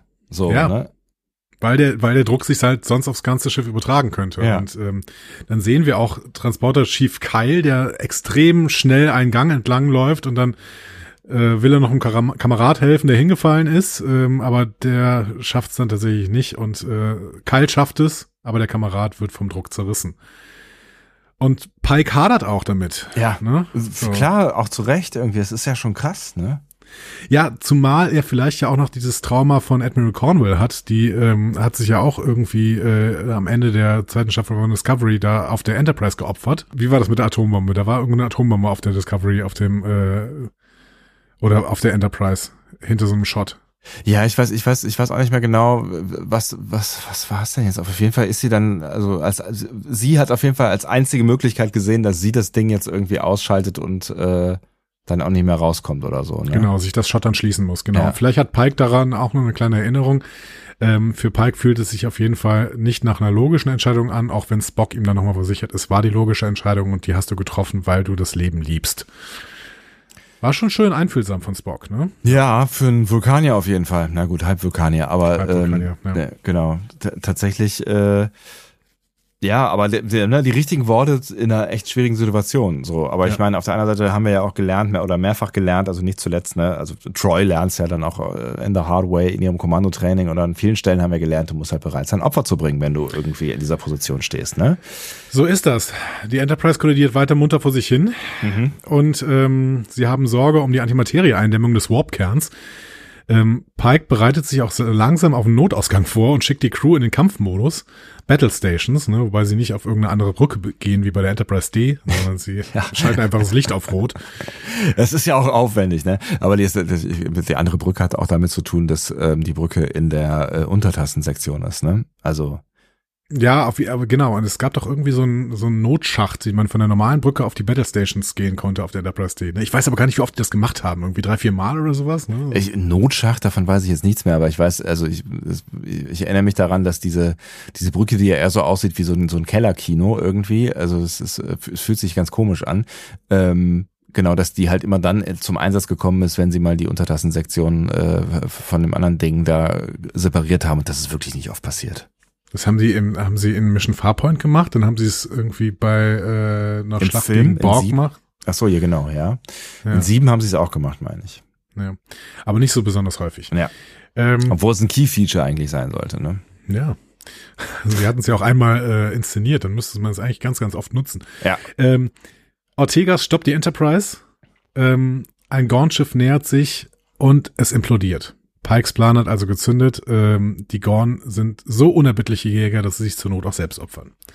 Und Lan sieht das dann ganze, das Ganze schon so mit einem gewissen Respekt für Pike an dieser Stelle. Ne? Ja, also ne, sie sagt ja dann auch irgendwie sowas wie, du hast sie ausgetrickst mit ihren eigenen Waffen, ne? Also quasi ne, mit ihrem Ehrgeiz immer weiterzumachen und nicht aufzugeben. So, das ist ja irgendwie was, was sie auch vorher schon mal erwähnt hat, dass sie halt äh, gnadenlose Killer sind, mehr oder weniger, oder halt irgendwie dranbleiben, komme was wolle, äh, und bereit sind, alles zu opfern. So und äh, Quod erat demonstrandum, so, ne? Ja, auf der anderen Seite ist es halt schon ein Glücksspiel, ne? Weil ich meine, die Enterprise hätte auch zerdrückt werden können, auch komplett. Ne? Ja, ja, klar. Ich meine, da sind wir vorher schon gewesen. Es gibt keinerlei äh, Beweis dafür, dass die Enterprise das durchhält und das Gorn-Schiff nicht. Und das ist halt einfach nur random. So. Genau. Chapel gibt ihr Bestes in der Triage auf der Krankenstation. Dann kümmert sie sich wieder um Una. Die hat noch ein Metallstück in der Nähe ihrer Bauchschlagader. Doof. Ähm, sie müssen sie also operieren und sedieren mit intravenösen Zugang äh, des letzten Rests Blutplasma. Also intravenöse Medikamente als uralte Medizintechnik. Ne? ja. Mein Gott, wie un unappetitlich. Wobei wir das auch bei DS9 sogar noch sehen. Also ich erinnere mich da an äh, diese Folge The Ascent, der Aufstieg mit Odo und Quark in diesem Wildnis-Dings da, ne? Mhm. die ich ja sehr, sehr liebe, diese Folge. Und da kriegen die auch nachher so einen Tropf gelegt. Irgendwie. Stimmt. Mhm. Ja. Keine Ahnung. Ähm, Ja, das war ja, natürlich ja, auf der DS9 war das, war das alles noch ein bisschen äh, rudimentärere Technik. Wir sind ja hier auf dem Flaggschiff der Enterprise. ja, aber mehr als 100 Jahre davor. Ja, und? Äh, ähm, Alternative für Una wäre abwarten und wahrscheinlich einen septischen Schock bekommen. Mhm. Chapel beschreibt es als Geburt durch den Mund. Ähm, also, die Anästhesie startet und dann braucht nebenan jemand Plasma und Una sagt, ja, gib ihm das Plasma, das für mich vorgesehen war. Mhm. Ich bin da so ein bisschen hin und her gerissen gewesen, weil mit dem potenziellen Tod Una wird hier schon relativ viel Spannung erzeugt. Ne? Also es geht ja die ganze Zeit darum, wird Una das schaffen? Und irgendwie funktioniert das bei mir gar nicht so gut, aber ich weiß nicht warum. Mhm. Weil wir wissen doch gar nicht, ob Una eventuell jetzt stirbt. Weil The Cage ist fünf Jahre her in der Timeline und wir gehen mit Una ins absolut Unbekannte. Die kann jetzt jederzeit sterben. So. Auf jeden Fall. Also das, das, ne, das, das, und nachdem du das eben am Anfang gesagt hast, dass du hier noch Theorien eröffnen möchtest für Crewmitglieder, die möglicherweise sterben, wäre für mich auch Una tatsächlich die heißeste Kandidatin. So, ne? Also vor allen Dingen, weil sie jetzt halt so da viel, viel, so viel damit gespielt haben. Und weil es eine bekannte Schauspielerin ist, die vielleicht auch noch mal ein paar andere Sachen machen will, ähm, so, ne? Und äh, weil Laan ja hier auch schon kräftig als Number One inszeniert wird, ja auch in dieser Folge schon wieder. Mhm. Das habe ich mir gedacht, dass du das siehst. Ja. Und ich kann es sehr, sehr gut verstehen. Ich glaube aber, dass das anders laufen wird. Ich bin sehr gespannt. Ich gehe erstmal ein bisschen weiter. Ja, ne? bitte, gehen Sie. Ich, ich folge. Ähm, Pike zieht jetzt mal ein Fazit zwischendurch. Sagt, äh, bisher drei Zivilisten und sieben Besatzungsmitglieder gestorben. Ne? Wir waren eben noch bei neun, jetzt sind wir bei zehn Leuten, die gestorben sind. Ja. Ähm, die Zivilisten sind dann offensichtlich die von der geretteten Leuten aus der Kolonie wahrscheinlich. Ne? Ja. Ja. Die würde ich, ja, klar, wer sonst? Wir haben aber ein neues Problem. Das schwarze Loch saugt den braunen Zwerg ein, in dessen Aggressionsfolge sie sich gerade verstecken. Irgendwas ist ja immer. Da, ehrlich gesagt, also bei den gesamten wissenschaftlichen Sachen, die ich bis jetzt gelobt habe, Mhm. das fand ich komisch. Also das ist ja so ein stellares Geschehen, dass so ein, äh, dass so ein Himmelskörper in äh, die Mitte eines, eines Sonnensystems, was hier an der Stelle das schwarze Loch ist, äh, reinfällt. Sowas geht doch nicht mal eben jetzt plötzlich. So. Ja, ich meine, es kann natürlich sein, dass irgendwann so ein, so ein Point of No Return überschritten ist, aber es ist natürlich, wäre halt schon ein crazy Zufall, dass es ausgerechnet jetzt passiert, so, ne? Also sowas dauert ja Millionen von Jahren Jahren. Oder, genau. genau, ja. Ja, also es ist ungefähr so wie, äh, du guckst nach oben und sagst, oh Mist, unsere Sonne wird, glaube ich, gerade zur Supernova. Ja, So. das ist ja ärgerlich. Ich wollte im Sommer noch weg. Ja, mm. Ja, genau. Ähm, ja, egal. Jetzt haben sie halt noch weniger Optionen. Im braunen Zwerg bleiben ist doof, weil sie dann ins schwarze Loch gesaugt werden würden. Raus ist doof, weil sie dann gesehen werden würden. Langstreckenkommunikation ist ausgefallen und das Ganze hat einen Zeitstempel, nämlich in einer Stunde 32 Minuten und 48 Sekunden werden sie nicht mehr in der Lage sein, im schwarzen Loch zu entkommen. Ja, gut, okay. Müssen wir jetzt mal nehmen. So ist es halt. Wir brauchen einen Countdown, wir haben einen Countdown. Genau. Lahn schlägt vor, ein Shuttle zu schicken, das klein genug ist, um unentdeckt zu reisen und das Risiko für den Rest der Besatzung zu minimieren. Ähm, Lahn will das auch selber steuern, weil es eine Selbstmordmission, Selbstmordmission sein könnte. Äh, Spock sagt, ja, du hast recht, äh, ich komme mit. Ähm, und ähm, er, er hat vorher schon eine Abreibung von Lahn bekommen, weil irgendwie das, was er sagt, so äh, schwierig sein soll. Und deswegen sagt er nochmal, ja, in einfachen Englisch, ich, ich glaube, dass du Verstärkung brauchst. So. Ähm, und Pike gibt dann auch widerwillig grünes Licht und fordert sie auf, die Galileo zu nehmen. Hast du verstanden, was der Plan ist?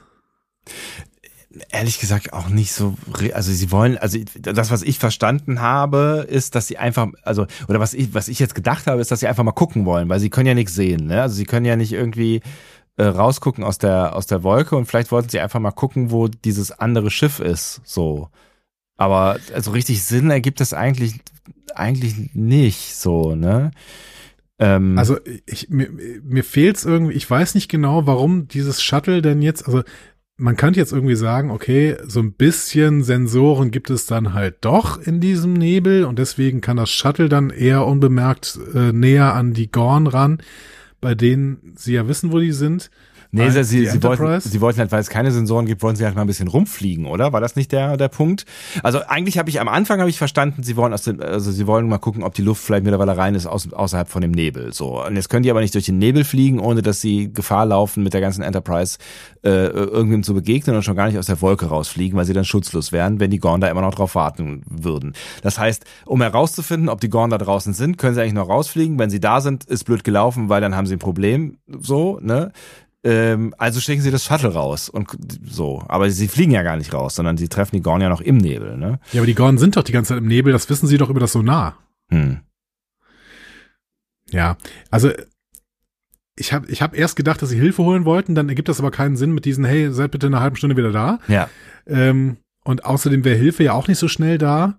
Am Ende ist es eine Scouting-Mission, wie du schon sagst. Ähm, das hätten sie allerdings auch sagen können. Ja.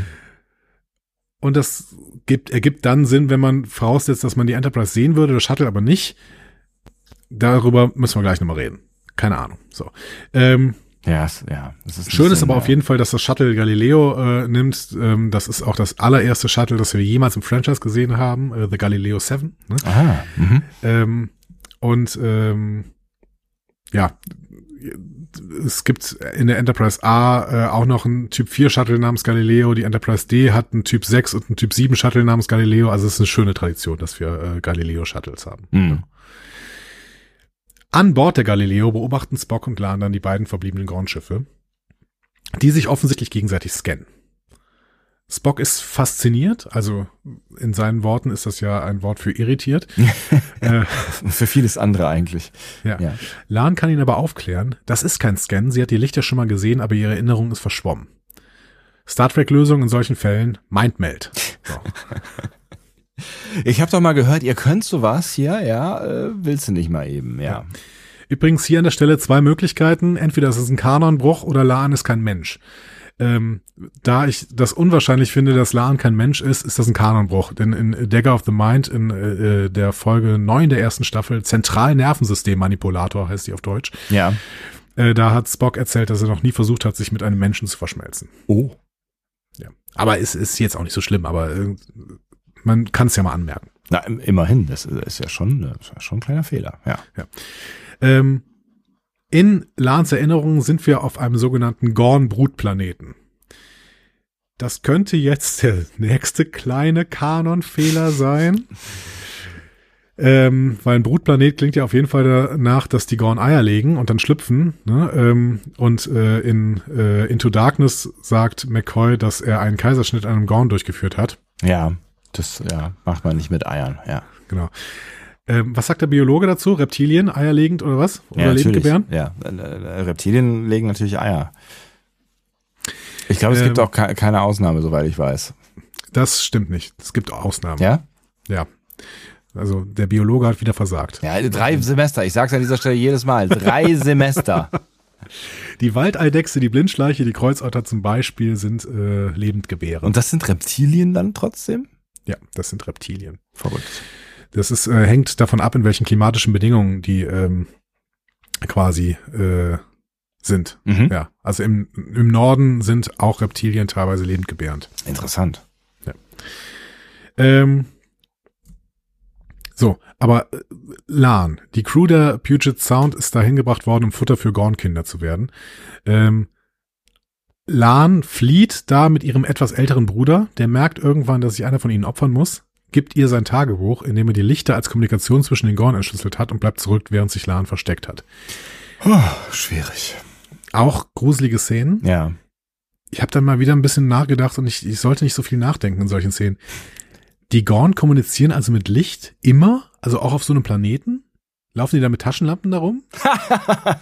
das hat er vielleicht am Himmel gesehen, oder? Das gab es gab's da nicht, das, das kann ich mich gar nicht mehr richtig daran erinnern, aber gab es da nicht eine Szene, wo er irgendwie in, in den Himmel geguckt hat? Ich glaube nicht, ehrlich gesagt. Vielleicht hat das auch mein Gehirn sich so zurechtgelegt, weil es besser ist. Also bei TOS konnten die übrigens auch reden. Also die Metronen hatten das ja so geregelt, dass Kirk und der Gorn-Captain sich verstehen konnten. Ja.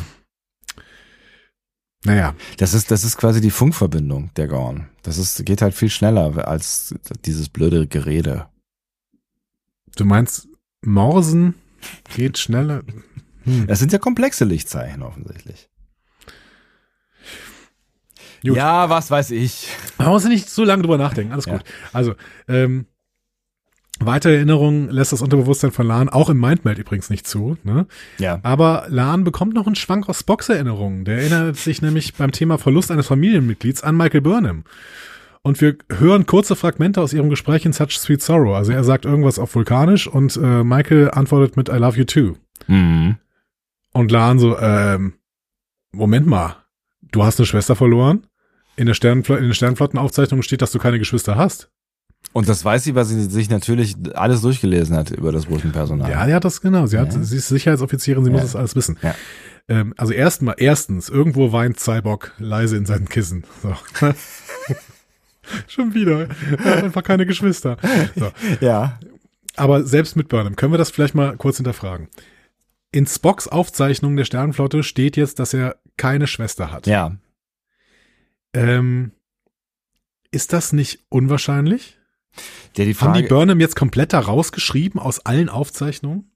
das ist ein radikaler Schritt, ne, weil vor allen Dingen es Burnham ja mal gegeben hat bis äh, Mitte 20 so, ne, und sie ja auch mal eine Sternflottenkarriere hatte. Also sie hat ja nicht nur immer auf diesem, also ich meine, sie war ja mal irgendwo da, so, ne? Die war so berühmt, dass in Context is for Kings irgendwelche zivilen Gefangenen sie sofort erkennen als einzige Meuterin der Sternenflotte. Stimmt, ja. Du hast recht. Sie war so berühmt, dass sie eine große Rede vor dem Föderationsrat in Will You Take My Hand gehalten hat. Ja, stimmt. ja, schwierig. ja. Ich dachte, die große Lüge wäre, dass die Discovery einfach verunglückt wäre. Und vielleicht auch, dass es Control nie gegeben hätte. Vielleicht hat das keiner mitbekommen oder sowas. ja, Ne? ja. Oder ist das mit Control sogar aufgezeichnet worden, nur die Discovery mit ihrem Sphären-Encounter und ihrer Zeitreise nicht? Auch das wäre äh, gäbe irgendwie Sinn. Aber die pure Existenz von Michael Burnham zu streichen, wenn auch übrigens parallel irgendein Shuttle Stamets heißt, ja, das ist Zufall. Das, damit ist der Biologe aus dem, aus dem, aus dem 20. Jahrhundert gemeint. komisch. Also irgendwie, äh, weiß ich nicht. Finde ich komisch. Ja, es ist definitiv. Also das, das, das Löschen ist äh, strange, keine Frage. Wir müssen das noch Es ein bisschen Blick eigentlich, haben. also es, es gibt e- ehrlich gesagt auch keinen Sinn, keine Ahnung. Müssen wir mal ein bisschen Blick haben. Vielleicht Ja. habt ihr das auch anders verstanden. Äh, Schreibt's gerne in die Kommentare. Wir lassen uns ja gerne aufklären. Ähm, Spock sagt auf jeden Fall, yo, die Sternflottenaufzeichnungen haben nichts äh, von meiner Schwester. Wir sollten das aber jetzt hier auch beenden. Ich habe ich hab übrigens auch nie gedacht, dass so ein, so ein ähm, Mindmeld quasi so Stückchen für Stückchen funktioniert. Ich dachte immer, my mind to your mind ist irgendwie so eine abgeschlossene Sache und dann habe ich äh, alle Erinnerungen geteilt. So. Ja, ich glaube mal so, mal so. Ne? Mhm. Also irgendwie, ähm, ja, du hast schon recht. Also Picard weiß irgendwann alles über Sarek und Sarek weiß ja alles über Spock. Das heißt, Picard weiß alles über Spock und ähm, es ist ein großes Netz und Picard weiß auch alles über Michael Burnham deswegen, weil Ja, äh, ja. Sarek und Michael Burnham ja auch. I don't know. Ne? Tja, Tja. aber äh, auch da, wir haben noch sehr, sehr viel Star Trek vor uns. Wir haben bestimmt noch 800 Folgen Star Trek vor uns. Wir werden es irgendwann noch gezeigt bekommen. So. Bestimmt. Ähm, ja, damit verabschiedet, verabschiedet sich Laan jetzt auch von der Erinnerung an ihren Bruder. Ne? Äh, traurig sagt sie jetzt, dass sie eine Idee hat. Mhm. So. Vielleicht mal ein ganz kurzes äh, Staffelfazit aus, einem bestimmt, aus einer bestimmten Perspektive. Jetzt haben wir hier jemanden, der das nächste große Geheimnis enthüllt hat. Ne? Also wir haben hier große Geheimnisse. Pikes vorher bestimmter Tod, Ja. Herkunft, Ja. Bengas Tochter, die Discovery. Das kann ja eigentlich nicht alles gut gehen. So. Ähm, also zum Beispiel als Kadett wollte ich ja nicht in Pikes Klasse sein, wenn ich das erfahre. So. Ja. Und Una und Mbenga müssten eigentlich festgenommen werden. Und wenn die Zeitreise der Discovery aufgedeckt wird, dann haben wir ein richtiges Problem. Ja, richtig, ja. Und irgendwas davon wird passieren. Und deswegen glaube ich, vom Kanon her könnten Una und Mbenga angezählt sein. Mhm. Und- Jetzt hattest du eben schon vermutet, ja, Una, hm, vielleicht, ja. vielleicht stirbt die dann irgendwann. Ich glaube, dass Una sich irgendwann für das Illyrianerin-Sein verantworten muss. Und dass das eines dieser Geheimnisse ist, die auf jeden Fall aufgedeckt werden. Und im Benga auch. Also im Bengas Geheimnis wird auch aufgedeckt. Und auch der wird sich irgendwie verantworten müssen. Oder stirbt vielleicht sogar. Also meinst du, dass Una tatsächlich äh, äh, verhaftet wird quasi, ja? Ja, das glaube ich. Ich glaube, dass Una irgendwann, wahrscheinlich ist das auch der, die Möglichkeit. Du hast eben gesagt, die äh, wird irgendwann vielleicht diese Serie verlassen. Ja. Äh, das kann ich mir auch gut vorstellen. Ähm, auf jeden Fall wird sie verhaftet werden und damit die Enterprise verlassen müssen. Ja, ich meine, äh, ne, dass irgendwas mit Una passieren könnte, finde ich, das äh, ist jetzt nicht so total abwegig. Wie, wie gesagt, ne, schon allein, weil äh, Laan hier so als First Officer ähm, etabliert wird, äh, immer wieder jetzt. Ne, ähm, das, ja, das könnte schon sein. Ja, und weil wir eine Häufung von Ja. Geheimnissen haben. Ja. Und es gibt so ein paar Geheimnisse, die darfst du halt nicht veröffentlichen. Discovery oder Pikes vorher bestimmter Tod. Ja. So. Geht nicht, weil dann, äh, das hat einfach zu große äh, Folgen. Aber ein Bengars Nummer und äh, die, die Nummer von Una, die müssten halt irgendwann dann. Also du kannst nicht alle Geheimnisse die ganze Zeit wie so ein riesiges Kartenhaus vor dir herschieben. Das, das ist auch fürs Writing irgendwann schlecht, weil die können ja überhaupt nicht mehr frei agieren. So. Ja, es ist, ist natürlich auch eine interessante Frage, wann eigentlich äh, Mbenga äh, verschwindet von der Enterprise und wann Bones eigentlich auftaucht. Äh, ne? Also der muss ja, der ist ja auch, der ist ja auch älter als die anderen. Also das hätte ja auch sein können, dass ich, da weiß man bestimmt irgendwas drüber, was ich nicht weiß, aber es hätte ja auch sein können, dass er schon länger auf der Enterprise ist. Weiß man das? Oh, das weiß ich jetzt auch nicht genau. Das Ja. äh, kann ich mal gerne für die nächste Folge recherchieren, wann äh, Bones denn da hinkommt. Es kann aber sein, dass Kirk den mitbringt, ne? Weil die ja irgendwie, ähm, also zumindest in den Prequel-Filmen sind sie ja vorher schon befreundet, oder? Ja, könnte sein. Weiß ich nicht. Weiß ich auch nicht mehr genau. Ähm, wir werden es nachrecherchieren, mal gucken. Aber du hast recht, ein Benga muss irgendwann auch von der Enterprise weg. Ja. Tja, so. Also ich glaube, dass Una und Mbenga angezählt sind auf diesem Schiff, aber ich glaube das nicht, dass sie sterben werden. Beide nicht. Mhm. Mbenga vielleicht. Mbenga könnte vielleicht sterben, aber Una glaube ich nicht. Aber äh, ich habe noch niemand anderen, bei dem ich glaube, dass er bald stirbt. So, so. Ähm, und der, der äh, radikale Hinweis kommt jetzt gleich. Also erstmal, Lans Idee ist jetzt, den Lichtercode von Manu zur äh, Kommunikation zu nutzen. Mhm. Sie wollen dem großen Gorn-Schiff klar machen, dass das kleinere Schiff von Menschen gekapert worden ist. Das klappt auch und wegen dem Extremdarwinismus bei den Gorn wird das kleinere Schiff daraufhin vom großen Schiff zerbombt. Natürlich. Habe ich erst auch nicht verstanden. Das Ja. große Schiff muss doch sehen, dass die Lichter nicht vom kleinen Schiff, sondern vom Shuttle kommen. Ja. Dann habe ich mir die Szene nochmal angeguckt. Dass, uns wird tatsächlich gezeigt, dass dieses Shuttle sich direkt neben das kleine Schiff setzt. Mhm. So. ähm, das ist dann wahrscheinlich die Erklärung, dass es mit den Lichtern funktioniert. Ähm, aber ich finde, dann hätte man uns optisch ein bisschen klarer machen müssen, wie dicht der Nebel ist. Weil wir sehen eine Weitwinkelaufnahme, wie dieses Shuttle total klein sich neben dieses Gornschiff setzt. Und wenn ich so weit sehen kann, dann ergibt diese gesamte Szene keinen Sinn, weil dann sehe ich ja alle Schiffe ununterbrochen. Da muss ich ja nur aus dem Fenster gucken. Da brauche ich ja auch keine, äh, keine Ahnung, keine. Ähm, Ja, aber wer guckt denn aus dem Fenster bitte? Naja, wenn ich Fenster hab, gucke ich Ja. doch raus, oder? Weiß ich nicht. Ja, maybe. Ja, also warum sehen sich diese Schiffe nicht? Unklar. So. Naja, Hm. hat auf jeden Fall funktioniert. Jetzt haben wir nur noch diesen großen äh, Gorn-Zerstörer und äh, keine Jäger mehr. Ja. Ähm, Im Maschinenraum hat Uhura den, diesen AP350 rebootet, diesen Prozessor. Hm. Hammer geht's schlechter, der bricht vor Schmerzen fast zusammen. Uhura versucht ihn mit Reden im Bewusstsein zu halten. Sie fragt nach seinem Werdegang, weil sie sagt, ja, die Ähner sind ja eigentlich Pazifisten. Mhm. Und Pazifisten in Starfleet, das kann ja wohl echt nicht sein, oder? Nee, nee, also das äh, ist, äh, nervt, ja. Ähm, die Ähner werden uns als äh, Pazifisten auch in The Ähner ähm, in Enterprise äh, vorgestellt. Ist aber auch schon wieder so ein Stück Spezizismus, ne? Also warum soll denn eine gesam- gesamte Spezies Pazifisten sein? Ja. Also klar, das kann natürlich immer irgendwie was mit Religion oder irgendeiner Kultur äh, zu tun haben, ne, ne dass, dass das über Jahrhunderte gewachsen ist, so, ne, aber äh, dass dann alle quasi dem Gleichen angehören, äh, ja, I don't know. Ja. Hammer antwortet, dass er gerne Botaniker wäre, Mhm. deswegen äh, sein erstes Schiff, ne, Angelo-Klasse, hatten wir eben gesagt. Ja. Und er sagt, er werde nicht für die Sternflotte kämpfen, sondern nur ihre Ideale verteidigen. Pazifismus sei für ihn keine Passivität, sondern der aktive Schutz aller Lebewesen im natürlichen Universum. Und das fand ich einen ganz, ganz starken Talking Point. Ja. Also auch für, für unsere Gesellschaft in so den letzten, im, im letzten Jahr quasi. Ne? Pazifismus heißt nicht Passivität. Mhm. So. Ja. Also die, die, die Frage, die hier in den Raum gestellt wird, kann ich Pazifist sein und trotzdem zum Beispiel Waffen in die Ukraine liefern wollen?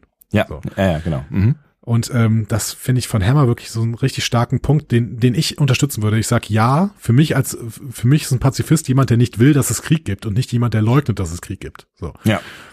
Also aktiver Schutz aller Lebewesen im natürlichen Universum, das gefällt mir echt gut hier. So. Uhuras Punkt danach, den finde ich so wieder ein bisschen schwieriger. Mhm. Also, sie sagt ja, Frage der Perspektive und das ist wie, äh, also wenn du Berührung anstelle des Sehen verwende, Sehens verwendest. Und ich denke so, hä, was will sie damit sagen? Dass es unterschiedliche Herangehensweisen von Pazifismus geht? Ja, äh, nee. Ja, doch, wahrscheinlich schon, aber irgendwie, keine Ahnung, komischer Punkt. Hammer sagt dann auch so, ja, keine Ahnung. Gespräch vorbei. Ja. Genau. Äh, und dann gibt's das nächste Problem am Prozessor. Komisches, instabiles Ding. Ähm, denn wir erinnern uns, äh, die Ionenmatrix wurde ja von diesen äh, komischen Dingern da, ähm, von den Positronenstäben ähm, stabilisiert. Und jetzt äh, ist die wieder instabil. Deswegen müssen sie jetzt die Shuttle Bay in den Weltraum schütten, weil äh, ansonsten das Ding explodiert. Und zwar die komplette, ja. Genau. Problem, Uhura und Hammer sind halt auch in der Shuttle Bay. So. Unnötigerweise hast, hast du vergessen. Ähm, es gibt da auch noch eine Referenz in Star Trek zu dem, was die da gerade jetzt machen, aber äh, dazu vielleicht äh, später noch was, denn der Plan ist ja noch nicht komplett. Hammer, Hammer berichtet auf jeden Fall erstmal an die Brücke. Sie haben wohl noch 20 Minuten, bis dieser Prozessor explodiert. Der nächste Countdown quasi. Mhm. Äh, Spock und Laan sind jetzt auch wieder da und der braune Zwerg wird immer instabiler äh, und wird immer mehr in Richtung schwarzes Loch gesaugt. Ah, was ein Stress. Ortegas Fazit, der Weltraum will uns auch einfach tot sehen. Ja, auf die Idee kann man kommen. Genau, und Pike dann auch wieder so, ja, stimmt, gut, dann lassen wir den Weltraum gewinnen. Also, Und- what? Ortegas hat echt in dieser Folge so ein paar Momente, in denen sie Pike anguckt und sagt, ähm, äh, äh, nein, also bitte nicht. So, was ist los? Ja, ich mag die, äh, ich mag Ortegas sehr, sehr gerne. Ja, finde ich auch echt ein Gewinn äh, auf dieser Ja. Brücke, ja. Ähm, also, der Plan ist jetzt ein Slingshot rund um das schwarze Loch. Gerne ein Slingshot, ja. Genau. Aber jetzt ohne Zeitreise. Ähm, wenn ein Objekt in ein schwarzes Loch gesaugt wird, dann fällt es schneller als die Frequenz des Lichtes es aussendet. Deswegen gibt es eine optische Täuschung, die aussieht, als würde ein Objekt stillstehen. Das nennt man Gravitationsrotverschiebung. Wird alles kurz erklärt in, dieser Moment, in diesem Moment. Ja. De facto, sie stellen sich durch diese optische Täuschung tot, entlüften dann den Frachtraum, Frachtraum, lassen den Prozessor damit im Ereignishorizont des schwarzen Lochs explodieren und versuchen damit den Gorn zu suggerieren, sie seien zerstört worden. Währenddessen machen sie sich mit dem Slingshot aus dem Staub. So. Klingt jetzt gar nicht so doof. Nö, klingt nach einem Plan. Ja. Ähm, und es gibt eine Referenz für die ganze Nummer, nämlich Jordys Plan in Disaster. Da ging es darum, den Frachtraum äh, der Enterprise D zu entlüften, um ein Plasmafeuer zu löschen. Ähm, und da waren so ein paar Behälter mit instabilem Tri Triebwerkstreibstoff äh, Treibstoff drin. Mhm. Ähm, und die sollten natürlich nicht explodieren, das heißt, die mussten dann irgendwie ähm, entlüftet werden. Ja. Im Gegensatz zu Jordi und Dr. Crusher ähm, haben Hammer und Uhura hier von Pike inspiriert die gute Idee, sich EV-Anzüge anzuziehen und sich anzu anzubinden, bevor sie die äh, Shuttle Bay entlüften. Das haben Jordi und Crusher nicht gemacht. Die halten sich dann irgendwie kurz fest. Ja, kann man sich halt auch mal festhalten, ja. Ich glaube, ich glaube, sie werden dann aber wieder reingebeamt oder so. Ich weiß nicht mehr genau, wie das läuft. Muss ich die Desaster nochmal gucken. Echt, die werden rausgesaugt? Nein. Ich meine schon, oder? Werden die nicht sofort wieder reingebeamt? Weiß ich nicht mehr. Ich auch nicht. So, wir gucken uns die Vorbereitung im Laderaum an. Uhura und Hammer sind angebunden. Hammer ähm, ergreift noch Uhuras Hand und sagt ihr, äh, dass sie ihn beeindruckt hat und sie gute Noten bekommen würde. Mhm. Es Oh. gibt noch Noten, es gibt noch Noten bei der Crew Rotation, finde ich natürlich schade, als jemand, der keine Noten mag. Aber ähm, Ja, Gutes bleibt. Ne? Wie soll man denn sonst jemanden bewerten, Andi? ja, weiß ich auch nicht. Ja. Bin, Bewertung geht nur von 1 bis 6. Ja, ich Ähm, habe keine anderen Ideen. Wenn du welche hast, bitte, wir sind offen. ja, genau.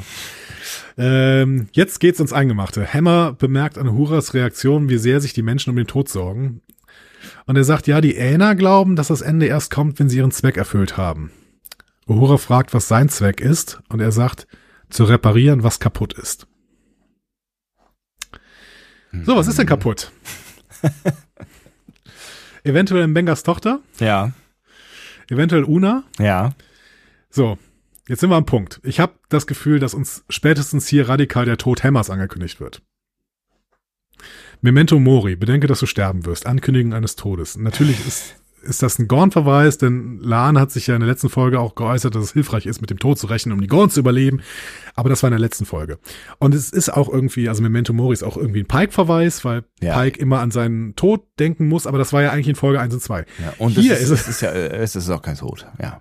Ja, genau, ja, ja, oder seine Invalidität. Hier ist es für mich ein Verweis auf einen naheliegenden Tod und ich habe lange gedacht, dass es der Tod von Una sein könnte, Das kann äh, ja, ja, ja. Aber gerade mit diesen ganzen Geheimnissen, die aufgedeckt werden können, dann ist Una eher für die Fake-Tode da und wird nachher eher als großes Gerechtigkeitsthema la Measure of a Man oder so inszeniert, ob sie als Illyrianerin in der Sternflotte sein darf.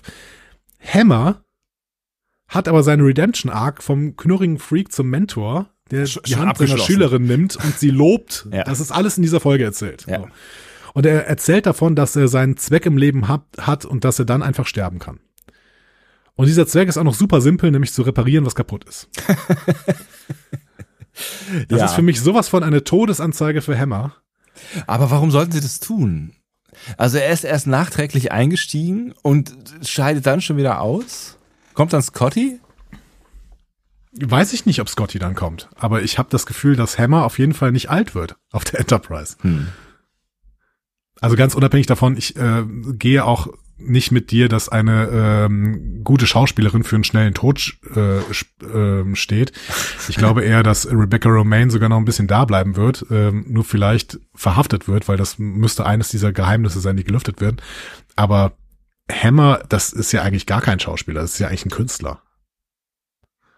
Der macht auch ein bisschen Schauspiel und Ja. ein bisschen Theater vor allen Dingen, Ja, so, aber der ja. hat jetzt noch nicht große Schauspielerfahrung im TV oder so. Also du meinst, das ist halt eher eigentlich so nice to have, das war mal so ein netter Ausflug hier und ähm, der endet dann halt irgendwie in ein, zwei Folgen wieder.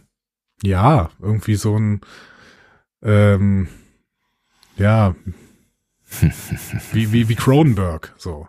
Also irgendwie. Ja, aber so, der hält sich ja offensichtlich. der, der hält sich, aber der hat nicht viele Szenen. Und Ja. Hammer hat viele Szenen, aber hält sich vielleicht nicht. Ich habe das Gefühl, dass was wir von Cronenberg noch mehr sehen werden in, in äh, naher Zukunft. Wir reden von äh, Kovic of Discovery. Ne? Ja. Ja. Ähm, Hammer fragt dann Uhura noch, was ihr Zweck im Leben sein könnte. Und Uhura sagt, ja, äh, weiß ich nicht. Ja. Heißt das eigentlich, dass ich nicht sterben will, Das ist werde? ein schöner Umkehrschluss auf jeden Fall, ja. Und wir wissen, ja, Uhura stirbt nicht. genau. Also das, damit können wir nun wirklich keine Spannung erzeugen, ja. Genau. Ja. Aber für mich hat Hammer hier eine Todesanzeige.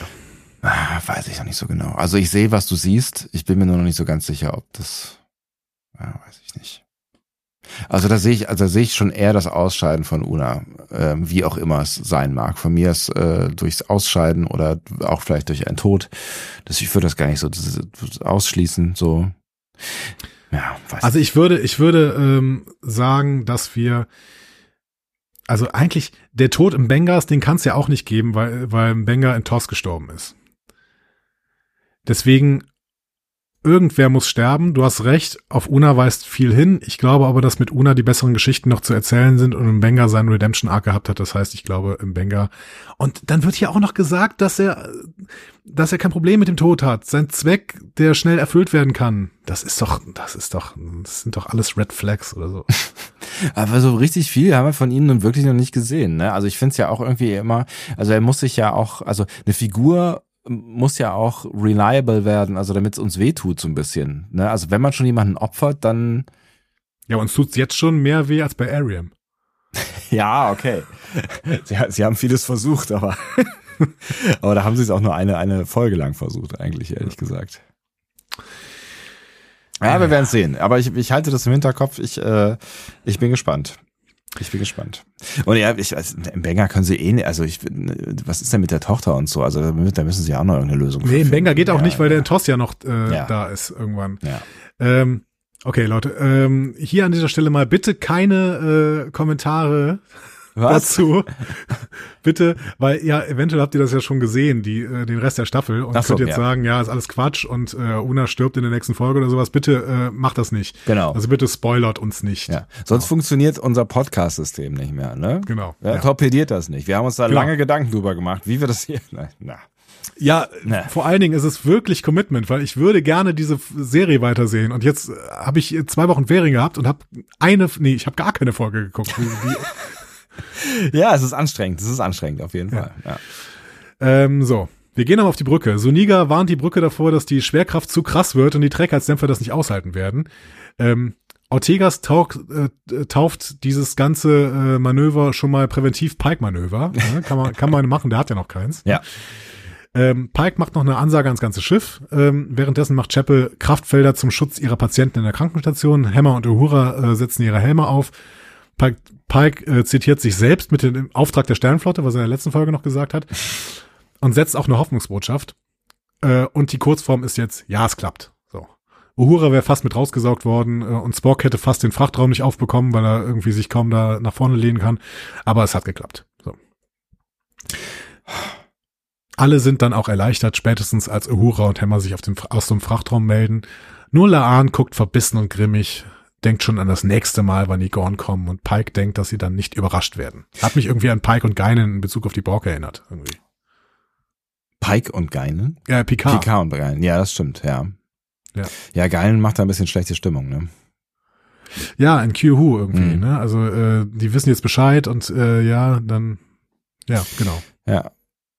Aber da, ich finde, da hat man auch, also da hat, da hat's am ehesten noch funktioniert, also auch noch an ein paar anderen Stellen, aber ich finde, da war auch die Bedrohung der Borg ähm, greifbar. Ne? Also auch Ja. so diese, diese sonst ja eigentlich so ein bisschen, also es ist fröhliche, aber Geinen war ja, ist ja, ist ja, ähm, gut, ich glaube, es ist das erste Mal, dass wir sie sehen da so, ne? Aber sie ist ja eigentlich also diese diese Ernsthaftigkeit, die dann plötzlich durch sie durchspricht, ich finde, das hatte das hatte irgendwie, das hat mich damals ähm, bekommen. So, Ja.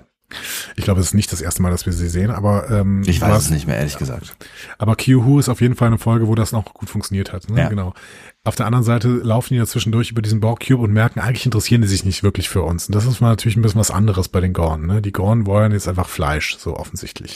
Ja, die Gorg, äh, die, die Gorg, die Borg sind halt nicht, äh, sind, sind halt nicht böse, die sind auch nicht gut, die sind halt gar nichts, die, sind, die funktionieren halt, die sind funktional, so, die, ne? die sind halt rational, so, das ist Ja. halt, aber das macht's halt, also das, ich finde, ich finde halt, dass, dass das von, von der Anlage her irgendwie sehr spannend war damals, also auch wenn man dann gemerkt hat, dass man da dann nicht so wahnsinnig viel mitmachen kann oder dass man das nicht auf ewig aufrechterhalten kann, aber so von der Idee her finde ich das eigentlich ähm, echt spannend, äh, dass man irgendeine eine, Spezies entwickelt, die einfach nur funktional ist und dadurch halt auch eine Bedrohung bekommt, weil sie einfach ja einfach nur das rational tut, was für sie äh, richtig erscheint so, ne? Meinst du denn, wir sehen die Gorn noch mal in dieser Staffel? Bei den Gorn könnte ich mir das, also weiß ich, ich weiß nicht, ob in dieser Staffel, aber ich könnte mir auf jeden Fall vorstellen, dass die nochmal Thema sein werden. Also allein dadurch, dass wir mit Laan jemanden auf der Brücke stehen haben und ja bald dann auch als Number One, dass die, äh, die diese Erfahrung gemacht hat. Also ich glaube schon, dass, ähm, dass uns das irgendwie nochmal begegnen wird, ja. Ich finde schön, dass du dich so committed auf den, äh, committest auf den Gedanken, äh, dass Laden Number One wird. Ähm, ja, ich glaube auch, dass wir die Gorn noch mal sehen werden. Ich glaube aber nicht mehr so häufig, weil das ist, ähm, also die Yes, hätten ja. das Potenzial, hier der Supergegner zu sein, ne? gerade wegen diesem Aufbau, den wir hier in dieser Folge haben. Ja, Aber das ist halt das Problem im Kanon. Ne? Also wir, wir dürfen die im Prinzip nicht so häufig sehen. Naja, oder sie sagen halt wirklich, ähm, das, was damals war, ist, war halt anders so und wir interpretieren die Gorn jetzt halt so, wie wir sie interpretieren. Und auch wenn das vorher gespielt hat, ja, müssen wir, müssen wir das halt aushalten, dass wir den Kanon zumindest ein bisschen dehnen quasi. Ich meine, das müssen wir ja gerade auch schon aushalten, allein was die Schiffe angeht, so, ne? Ja, aber ohne Not, ne? Dann hätten sie ja im Prinzip auch einfach, keine Ahnung, die äh, Metronen das machen lassen, ja, obwohl die sieht man ja, ja auch später in TOS. Die, die äh, Ulubatu, so. Ja, klar, aber es ist ja auch irgendwie ganz spannend, ähm, sich halt auch da zu bedienen, wo man sich bedienen kann. Und wenn es eine Serie darf, glaube ich jetzt auch, was das Fandom angeht, äh, dann ähm, Strange New Worlds. Ich glaube, die hat gerade ein ganz anderes Standing, als es Discovery damals hatte. Das stimmt allerdings, ja. Ähm, so, auf der Krankenstation erlangt Una das Bewusstsein wieder, findet sich intravenös mit einem Banger verbunden. Äh, der Arzt hat ihr sein Blut gegeben, damit sie leben konnte. Nett. Äh, genau. Deswegen haben wir Mbenga auch nicht mehr gesehen in den letzten Szenen vor der Krankenstation, von der Krankenstation. Mhm. Ähm, ja, schöne Nummer. Ähm, Una hat ein Geheimnis von Mbenga und Mbenga rettet Una das Leben. Ne? Ja. Mhm. Nett. Ähm, nett. Sehr nett. Lan steckt sich in ihrem Quartier die Anstecknadel zum Gedenken an den Puget Sound, an die Puget Sound an geht zu Pike ähm, und der ehrt seine sieben verlorenen Besatzungsmitglieder mit Särge, äh, mit Särgen, mit der Flagge der Föderation. Interessant ist nur diese sieben, ne? Also die, ja, drei die anderen sind egal, nicht. ja, mein Gott, ja. naja. Ähm, die liegen und dann vielleicht woanders, ja. Endet das Ganze mit einem persönlichen Logbuch Sternzeit 31779. Heute ist die Enterprise auf äh, heute ist die Enterprise auf die Gorn gestoßen. Sieben Besatzungsmitglieder haben ihr Leben gelassen, aber wir haben überlebt. Äh, einigermaßen nüchtern für das, was in den letzten 52 Minuten passiert ist. Hat mich irgendwie wieder an äh, Q-Who erinnert, aber ich glaube, da gab es gar nicht so einen ähm, Logbucheintrag am Ende, aber irgendwie kam mir das bekannt vor. So. Hm. Ja. Äh, hat mir auf jeden Fall sehr, sehr gut gefallen, auch dieser Abschluss nochmal. Ja. Ja, damit sind wir am Ende dieser Folge. Überraschenderweise schon, Mensch. Ja. was sagst du? Ach, ich bin wieder dran. Ähm, ja, kannst du, warum nicht? Also ja, ich kann auch, nicht? aber ja, mach du. Ja.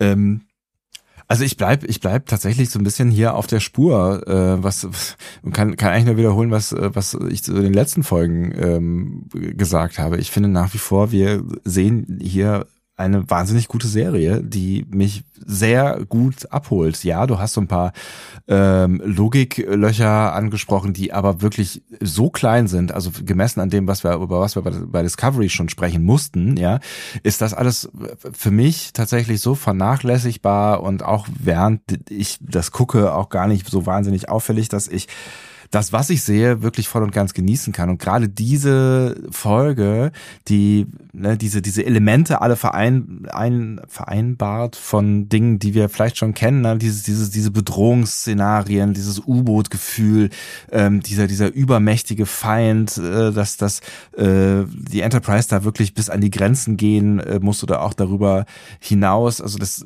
das hat sich für mich real übermittelt. Das ist spannend. Wir haben nach wie vor spannende Charaktere, Charakterentwicklung Entwicklung, äh, egal ob es Laan ist, na gut, die entwickelt sich nicht so sehr, aber wir er erfahren mehr über sie. Hammer hast du erwähnt. Ähm, Ortegas finde ich auch großartig, das Zusammenspiel. Wir haben super viel Crew-Gefühl. Wir haben eine äh, sehr, sehr schöne Enterprise, auf der ich, äh, wie ich am Anfang schon gesagt habe, gerne auch ein Zimmer hätte, äh, wo ich ab und zu mal eine Nacht äh, übernachten äh, könnte. Ähm, und im Endeffekt ich glaube, das hast du ganz am Anfang auch schon angedeutet. Das war auch so mein Gedanke hinterher. Ähm, haben wir hier einen kleinen Kinofilm gesehen. So, also das waren 52 Minuten und ich hatte das Gefühl, das war so dicht wie ein, wie ein kleiner Star Trek äh, Kinofilm. Ähm, und kann am Ende jetzt nur sagen, ich habe eine eine sehr gute, sehr spannende Folge gesehen, äh, die mich wirklich mitgenommen hat ähm, und freue mich auf alles, was da was da kommen mag. Und wir sind, ne, es war nicht nur gute Unterhaltung, wir sind auch noch ein bisschen deeper irgendwie reingekommen in diese diese Crew. Und ich habe das Gefühl, wir sind jetzt noch ein bisschen mehr verbunden.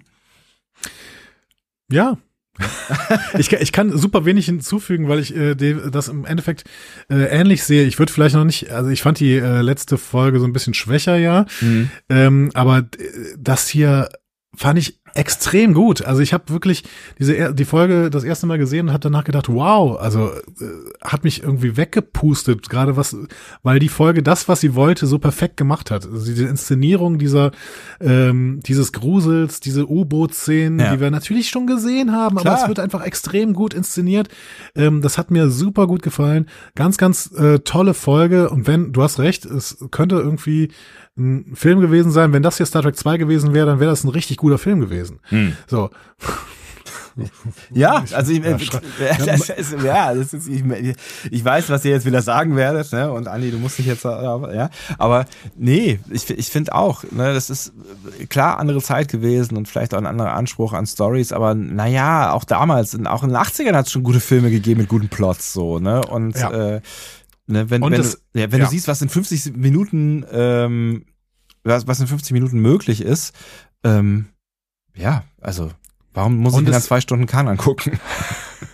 Ja, vor allen Dingen, in dem Kahn irgendwie so komisch ist. Ja. Ähm, egal. Ja. Hört uns, hört unsere Besprechung davon. Der, ähm, also ich finde das extrem gut. Ich finde auch die Charakterentwicklung ist super. Ähm, und ich finde, es ist eine so gute Folge, dass du diese ganzen kleinen Ungereimtheiten, die wir jetzt irgendwie dieser langen Besprechung äh, aufgezeigt haben, Ja. dass du die gar nicht merkst. Und das ist natürlich super, weil Ja. ich meine, diese Ungereimtheiten gibt es verdammt nochmal in jeder Folge. Die werden wir in, Ja. in The Pale Moonlight finden. Und die Ähm, gibt's und- auch in jeder Serie. So, es gibt keine klar. Serie, die perfekt ist. Geht auch gar nicht. Du musst ja halt reduzieren, wenn du eine Story in 15 Minuten erzählen willst irgendwie. Eben, genau. So, und dann, dann passieren halt so Sachen, dass man wirklich mal hinterfragen muss, einmal, warum sind die denn jetzt wirklich in diesem Frachtraum, der Chefingenieur, also das äh, so. Ja, oder was Egal. wir, ne, was wir eben gar nicht, ne, warum löst sich eins dieser Sicherheitspads, so, wo die dran angekettet sind? Ich meine, sind die nicht genau dafür da? Also ist das nicht der, der Mega-Fail, dass wenn du dich an so ein, so ein Ding dran kettest, was dich davon abhalten soll, äh, in den Weltraum abzudriften, wenn sich genau das dann löst, so? Äh, pff, Genau, dann sollte er, sollte er die Sicherheitsleine reißen oder Ja. sowas, aber ja. Ja, genau, aber egal so. Das ist halt, wenn du drin bist, wenn die Immersion funktioniert, dann kannst du über das alles hinweg gucken und dann gucken wir halt nochmal genauer hin und dann sind so ein paar Ungereimtheiten. Aber mein Gott. Ähm, super Folge. Für mich auch bis jetzt wahrscheinlich die beste. Mhm. Ähm, hat mir extrem gut gefallen. Und ich bin mal gespannt, ob vieles, was ich so interpretiere, gesehen zu haben, weil dieser Writers Room wird ja einen Plan haben. Die wissen ja, was in dieser äh, Staffel vorkommen Ja, wird. weiß man nie so genau, ob äh, Writers Räume Pläne haben. Doch, da hat Kurtzmann mittlerweile einen Blick drauf, dass der schon guckt, dass eine Staffel jetzt mal zu Ende geschrieben wird und dann gucken wir mal weiter irgendwie. Ähm, ich bin mal gespannt, ob die Sachen, die ich hier glaube gesehen zu haben, irgendwann passieren werden. Ich auch tatsächlich. Aber schreibt dazu bitte nichts in die Kommentare.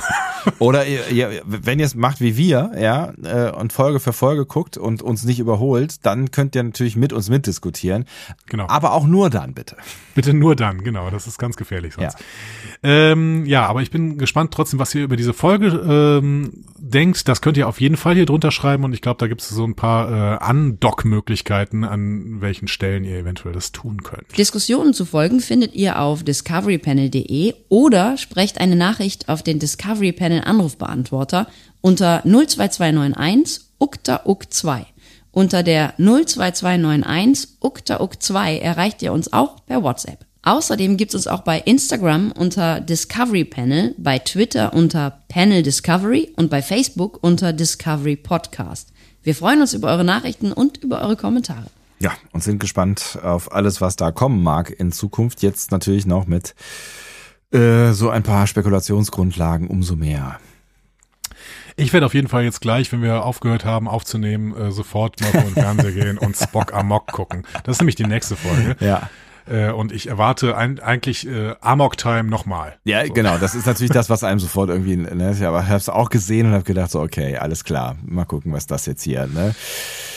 Äh, ob, ob, ob das der nächste, der nächste, das nächste Reboot ist quasi. Das heißt, Hausaufgaben neben äh, Spock Amok ähm, zu äh, gucken, vielleicht auch nochmal ähm, Amok Amok, Time. Time, Amok Time gucken und unsere Besprechung dazu zu hören.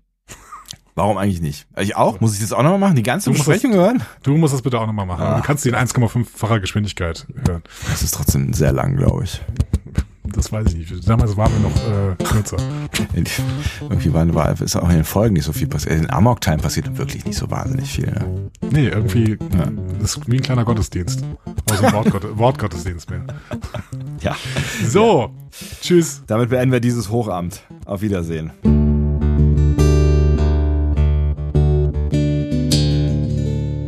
Mehr Star Trek Podcasts findet ihr auf discoverypanel.de. Discovery Panel.